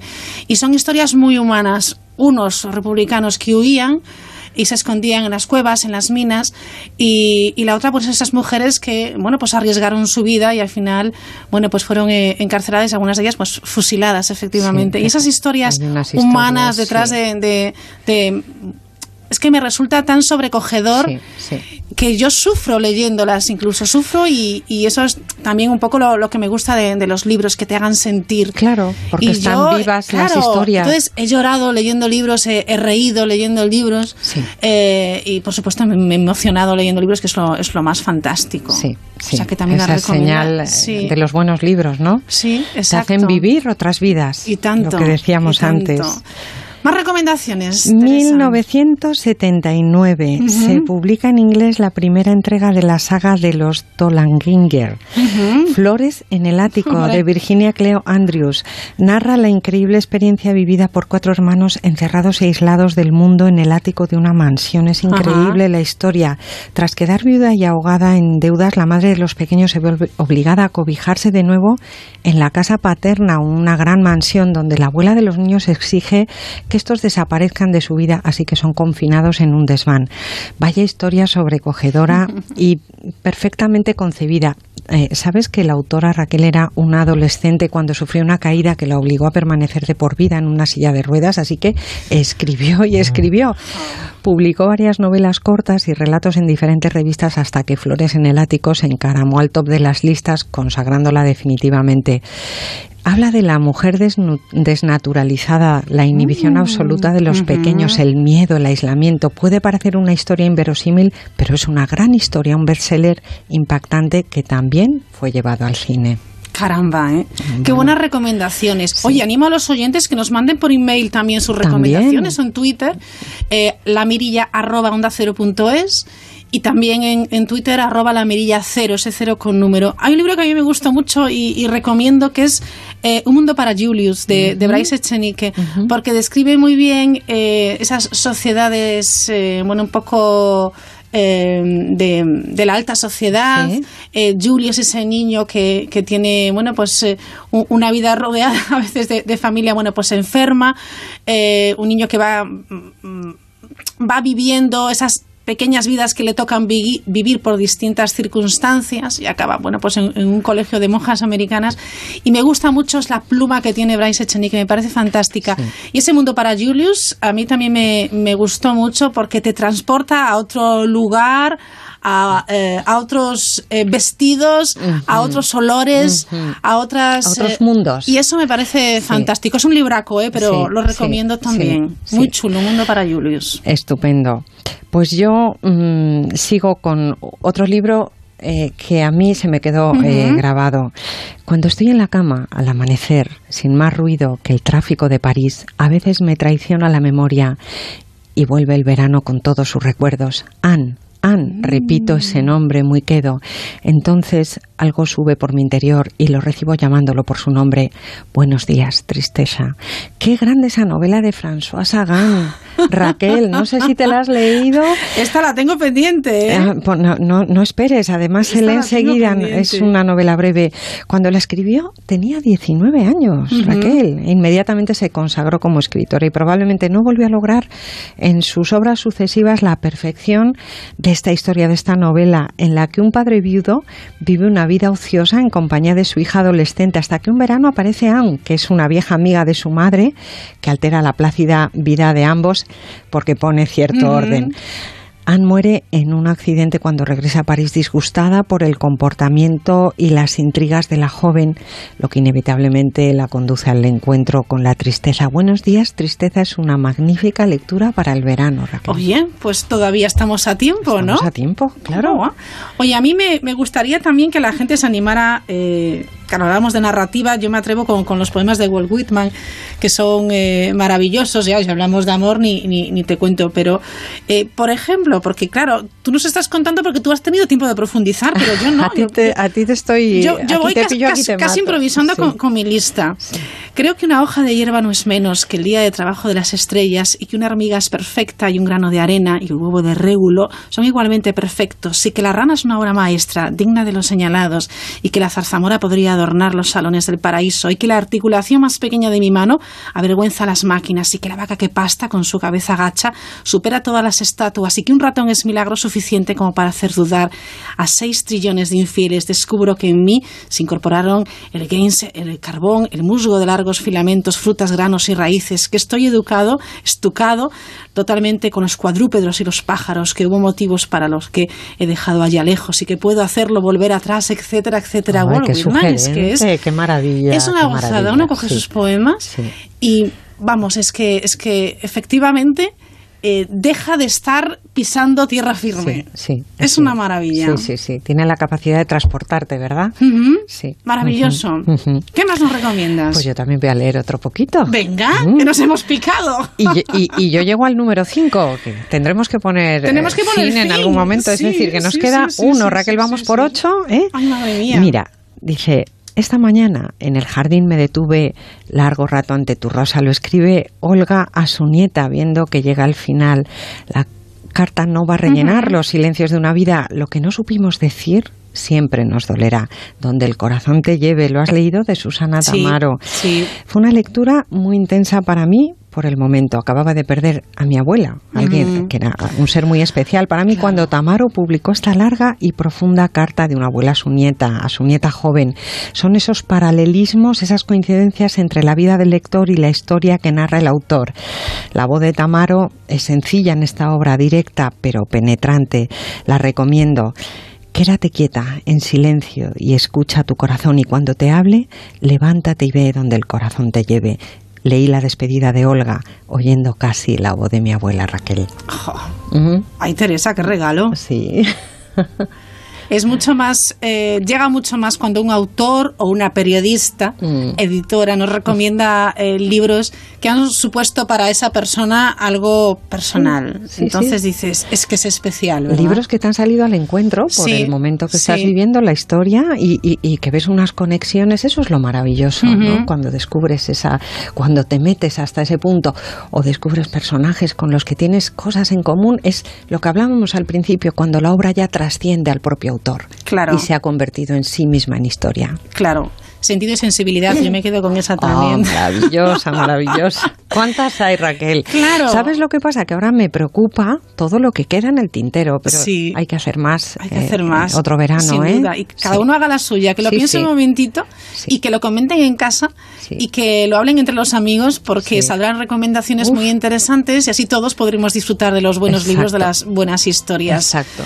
Teresa Zatarain, vamos cerrando la noche, ¿no? Vamos cerrando. Que lleva siendo hora. Va siendo que hora, nos yo van a creo. echar de aquí. Hoy nos hemos alargado, ¿eh? Y tanto. Es raro que nos alarguemos tú y yo, ¿eh? Desde luego, y porque nos ponemos límites, Que si si no, no no- acabamos. Teresa, te agradezco un montón que, que hayas estado este verano con nosotros en, ha sido en un La placer, Mirilla. un placer. Una, de verdad, una maravilla para, para nosotros que estamos aquí en el estudio y me consta que también para los oyentes, así que Y mil para mí también. Gracias a vosotros, Raquel. Hasta la próxima. Hasta la próxima.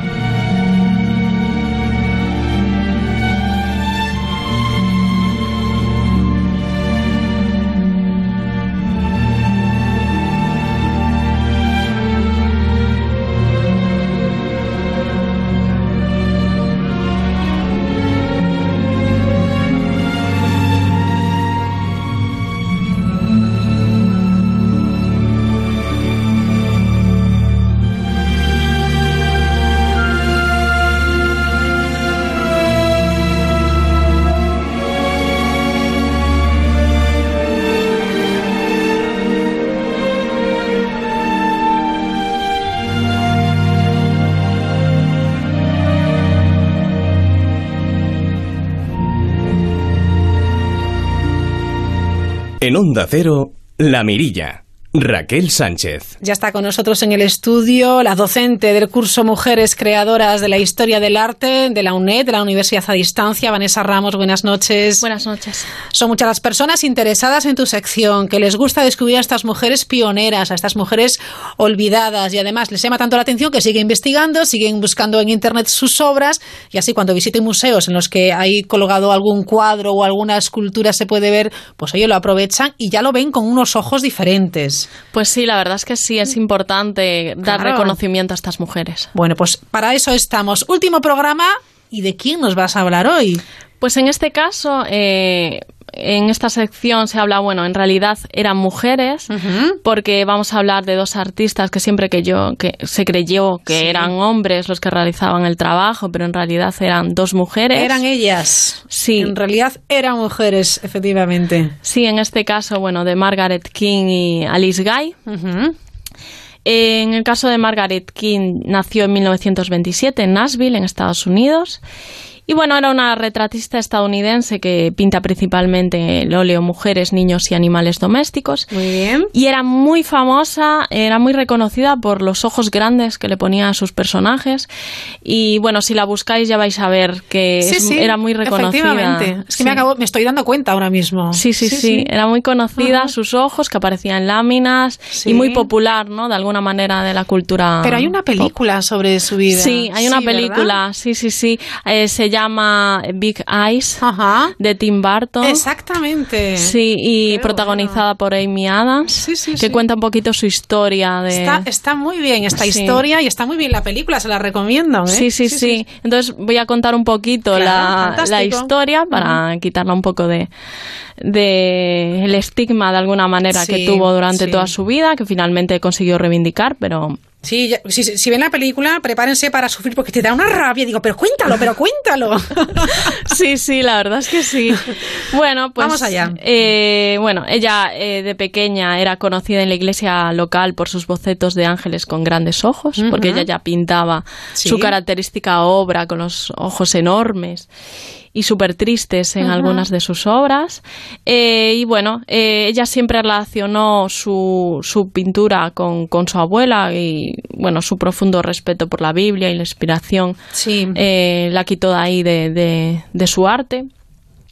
Pero bueno, hubo un antes y un después cuando se casó en 1955 con Walter King. De ahí cogería su apellido. Claro, en este caso, en Estados Unidos, eh, una vez que te casas, pues adquieres el apellido de tu, de Sí. tu marido. Y bueno, ella consiguió eh, perfeccionar su técnica y en 1959 pintar su primer eh, cuadro profesional. Pero bueno, su marido eh, vio ahí negocio, dejó, cerró su, su negocio inmobiliario y se dedicó a vender los dibujos y grabados de, de forma masiva, almacenes, libros de cómic, revistas, empezaron a hacer láminas, carpetas. Sí, pósters, etcétera, etcétera. Sí, fue muy, muy, sí, fue muy conocida, vale. Y bueno, durante esos años eh, Walter King se autoproclamaba el pintor de los cuadros, porque aparte ella firmaba cara King, Qué cara más que dura. tenía el mismo apellido que Sí. él. Entonces tampoco podía ella decir Sí, sí, sí. "Ra", porque ponía King. Bueno, ella, por lo que se ve, era muy tímida de todas formas, entonces al principio, bueno, pues... Pues no- dijo que sí, ¿no? Dejó que. Bueno, tampoco preveía ella lo que iba a suceder con semejante éxito que tuvo, ¿no? Claro, bueno, ella venga, va, ¿no? en ningún momento podía Sí. llegar a, a saber eh, que iba a ser tan popular Sí, sus dibujos. Y bueno, eh, se mantenía ella encerrada durante muchísimas horas realizando cuadras. Ella de alguna manera hablaba incluso esclavizada, ¿no? Que su marido le decía, no, tienes que hacer más obras para seguir, vender. seguir. Sí, sí, sí. Como una cadena de producción, ¿no? Sí, sí, tal cual. Y, y bueno, ella de todas formas intentó eh, perfeccionar su estilo y diferenciarlo de las obras, porque llega un punto que si buscáis sus obras, eh, hay unas obras un poco diferentes a las que hacía al principio, y empezó a firmar eh, MDH King, es decir, hablando de Margaret en sí misma.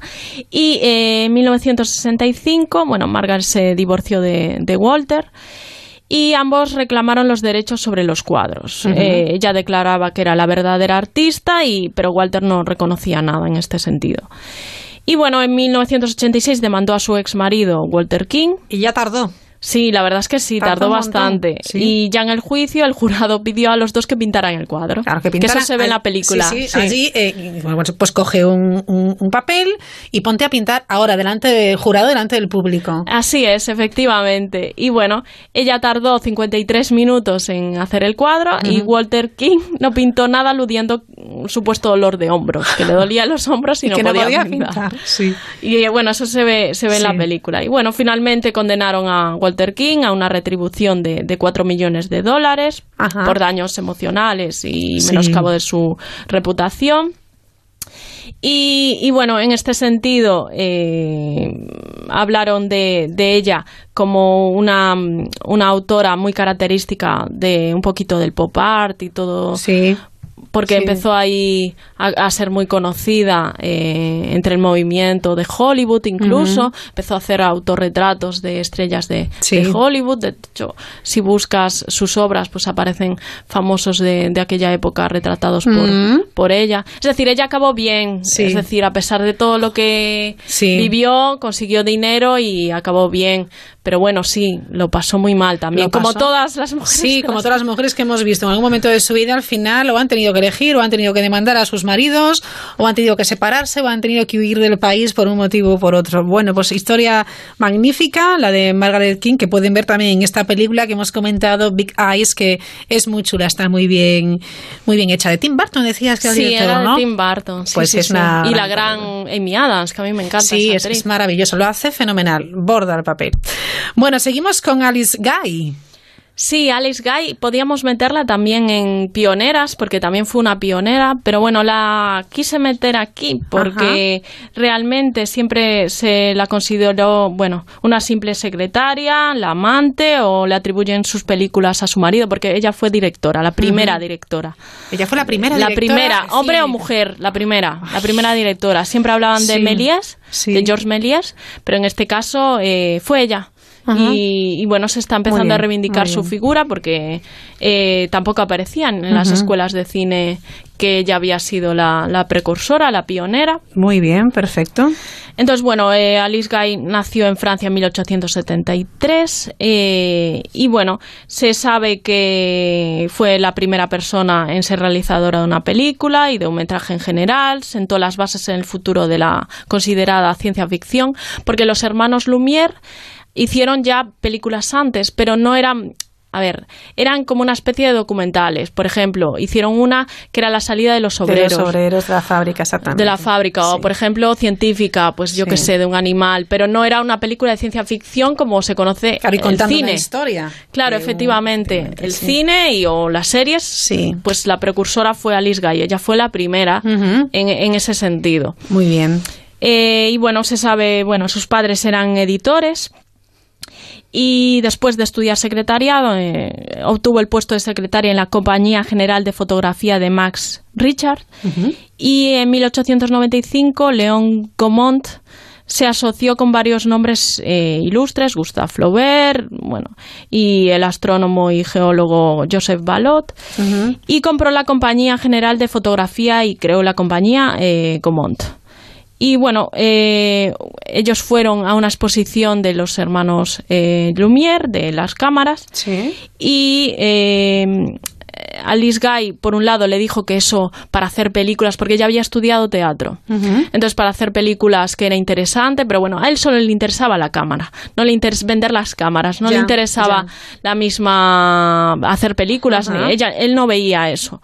Entonces, bueno, eh, ella le pidió a él eh, la cámara eh, y él le dijo, bueno, mientras puedas seguir siendo mi secretaria, puedes... eh, En tus ratos libres. En tus ratos libres. Claro, pues haz lo que quieras con la cámara. Exactamente. Que total, para lo que se te va a ocurrir, ¿no? Sí, exactamente. Y, y bueno, le dejaron la cámara. Y en ese caso, eh, combina, ella combinó en El Hada de los Repollos, que fue la primera película. Tiene un nombre muy característico, pero ahora te cuento. ¿El Hada de los Repollos? La- El Hada de los Repollos. Es un cuento popular que resolvía la pregunta de los niños de ¿de dónde vienen los niños? Pues es un cuento francés que decía que los niños venían de los repollos y las niñas de las rosas. Ay, madre mía. Pues esta pregunta tan Sí. que eres muy comprometida para los padres. Bueno, le ponían, le contaban el cuento. El cuento este. Y ella quiso hacer peli. Sí. Qué bueno. Y, y bueno, fue en 1896. Jesús. Sí, y ella fue la, la primera que, que hizo Ah. una historia en, en ese sentido. Pero ella rodó también películas en España. ¿Qué me dices? Sí. Eh, por lo que se ve, en 1905 rodó en España films, bueno, películas como Voyage en España Ajá. o La Malagueña y El Torero. ¿Cómo no? Sí, coloreaba a mano. Existe una pintura, eh, una copia restaurada en la Filmoteca Española. Ajá. Es decir, que aquí tenemos alguna de sus obras. Qué bueno, qué joya. Sí, la verdad es que sí. Ella también fue pionera en hacer la primera superproducción. Ajá. Se llamaba La Pasión o la Vida de Cristo. Sí. Eh, bueno, tuvo, duraba 30 minutos, claro.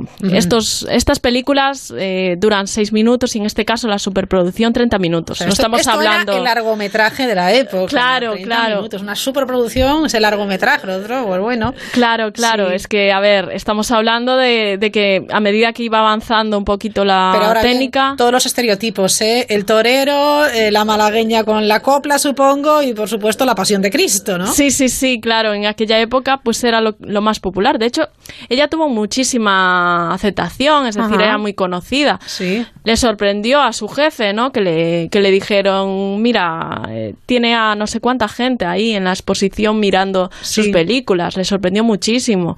Es decir, que les, les pilló a todos por sorpresa su, su éxito. Claro, estaban, est- estaban acostumbradas además a subestimar a la mujer, pues Claro, claro, y ella empezó y sentó un, un precedente. Fantástico. Bueno, en este caso se casó con su marido, bueno, Hervé Blanchet, que Ajá. por culpa de eso un poco confundieron sus obras, aunque ya se casó en 1907 y la primera película... es anterior. Claro, es anterior. 1890 y pico, ¿no? Sí, Sí. mil- sí, sí, sí.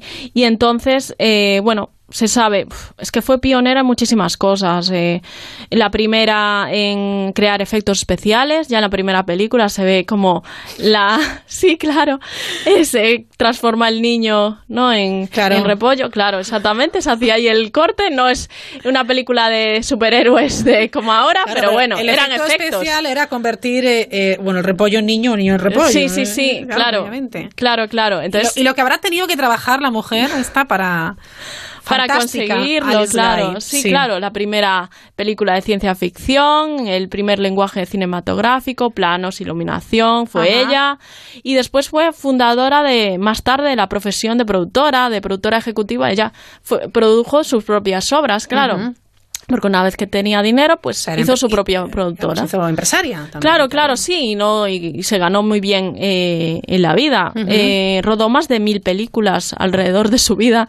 No está mal, ¿eh? Sí, y bueno, eh, la historia de- del cine no, no se puede, eh, bueno, eh, desarrollar o hablar de, de la historia del cine. Es imposible entenderla sin, sin Alice Guy. Sí. De hecho, influenció en Méliès, que era el conocido, su conocido viaje a, a la luna. Claro. Sí, no, no sé. Pero eso es mucho más conocido. Que Sí, ver la sí, luna, sí. el catalejo y... Sí, es muchísimo más conocido que, que la obra de, de Alice Guy. Ajá. A mí me llamó la atención Sí. eh, que en su caso hizo una que a mí, yo al verla, por lo menos se llama Las consecuencias del feminismo, que lo mi- lo hizo en 1906. Ajá. Me llamó muchísimo la atención porque hizo el corte. Eh, son los papeles eh, los invierte y los hombres se comportan como mujeres y las mujeres como hombres. No me digas. Sí, y entonces me llamó mucho la atención porque creo que intenta representar de, de manera satírica los papeles que la sociedad de alguna manera impone, asigna a las mujeres y a los hombres. Claro. Entonces, eh, es- son mudas sus películas, Sí, ¿no? sí, sí, sí, claro, Entonces no- se no- no ve sonido. como hace de alguna manera satírica eh, el comportamiento de que le asignan, eh, bueno, comportando a los hombres como las mujeres, representando a los hombres como las mujeres y a las mujeres como Bueno, es- hombres. es la manera de buscar la empatía, que se pusieran en el lugar del otro para que vieran eh, bueno, pues el ridículo que estaban haciendo, ¿no? Y la verdad es que me, me llamó mucho la atención. Si la buscáis en, Ujú. en internet, lo, lo vais a encontrar. Las consecuencias del feminismo. Sí, sí. Alice Guy. Sí, la verdad es que sí, es, es muy interesante. Y bueno, comentar que ella, eh, la, uni- la última que se conoció, que se murió en 2016, su tataranieta, Ujú. pues eh, por lo que se ve eh, sufrió mucho durante su vejez porque bueno desapareció de la historia del cine y ella no, no entendía qué había pasado no que por qué no, no aparecía en, en, bueno, como pionera en, la, en la historia de- del cine. Se dedicó sus últimos 30 años de vida a buscar sus películas en Francia, Estados Unidos. Porque, a ver, ella, eh, bueno, su marido se fue con una actriz, ella de alguna manera vendió toda sus, sus, mm, su compañía y se volvió a Francia. Pero se dio cuenta de que tenía que reivindicar su obra, pero unos años más, ar- más Más- tarde. más tarde. Entonces, cuando volvió, la- en esa época, al parecer, las películas pertenecían y aparecía el nombre solamente de, de la compañía, no aparecía director tal. Ya. Entonces, eh, le- ya le costó, claro, ya le costó. Entonces, su obra, en este sentido, fue atribuida siempre pues a otros eh, ayudantes de cámara, a su marido, al jefe de- del cine, bueno, de, Bueno, en este caso. Ya buscaban un hombre masculino, está Claro, claro, nunca la buscaban a ella. Y bueno, según parece, pues lo pasó, lo pasó muy mal. Y bueno, quería comentar algo que, que ella, para finalizar un poco, que ella comentó, que hablaba, bueno, bueno, que en sus entrevistas comentó que mientras una mujer esté, como se dice, en su lugar, no recibe ningún reproche, pero si ella asume y ejerce las prerrogativas asignadas a sus hermanos, se la mira mal. Y entonces, bueno. Pues eso resume un poco lo que han tenido que sufrir todas estas mujeres de las que nos has hablado en las últimas semanas aquí en la mirilla cada noche. Vanessa, un placer. Hemos descubierto muchas mujeres, las hemos puesto en el lugar que merecen y esperemos que no vuelvan a caer en el olvido. No, yo creo que ahora es imparable y, y que ahora las reivindicaciones que se están haciendo Sí. sobre las mujeres. Y bueno, a mí me parece importante que se incluya en el manual, no, por supuesto, quitar a los hombres, pero ampliar los Claro. manuales de la historia del arte Sí. y en este caso incluir a, a las mujeres. Claro, porque aquí hemos hablado de 10 mujeres, pero ¿cuántas habrá, no? Muchísimas, más. Es que es interminable la, la lista, la verdad es que sí. Lamentablemente es interminable. Vanessa Ramos, gracias por eh, bueno pues colaborar con nosotros en la mirilla, por compartir estas noches de verano y que disfrutes, que te lo pases muy bien como haces eh, en tu trabajo. Y- Igualmente. Y muchas gracias. Gracias a vosotros. It's a kind of magic.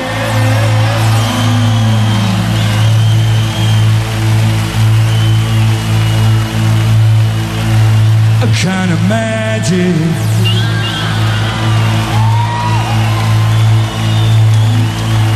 One dream,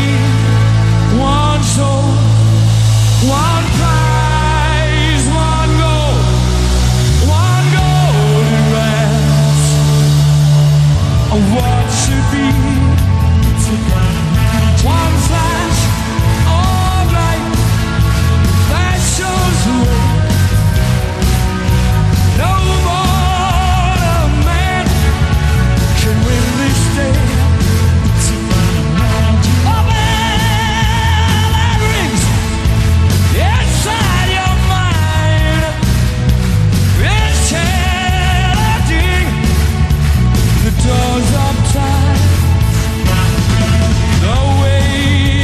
Así finalizamos en esta noche de verano.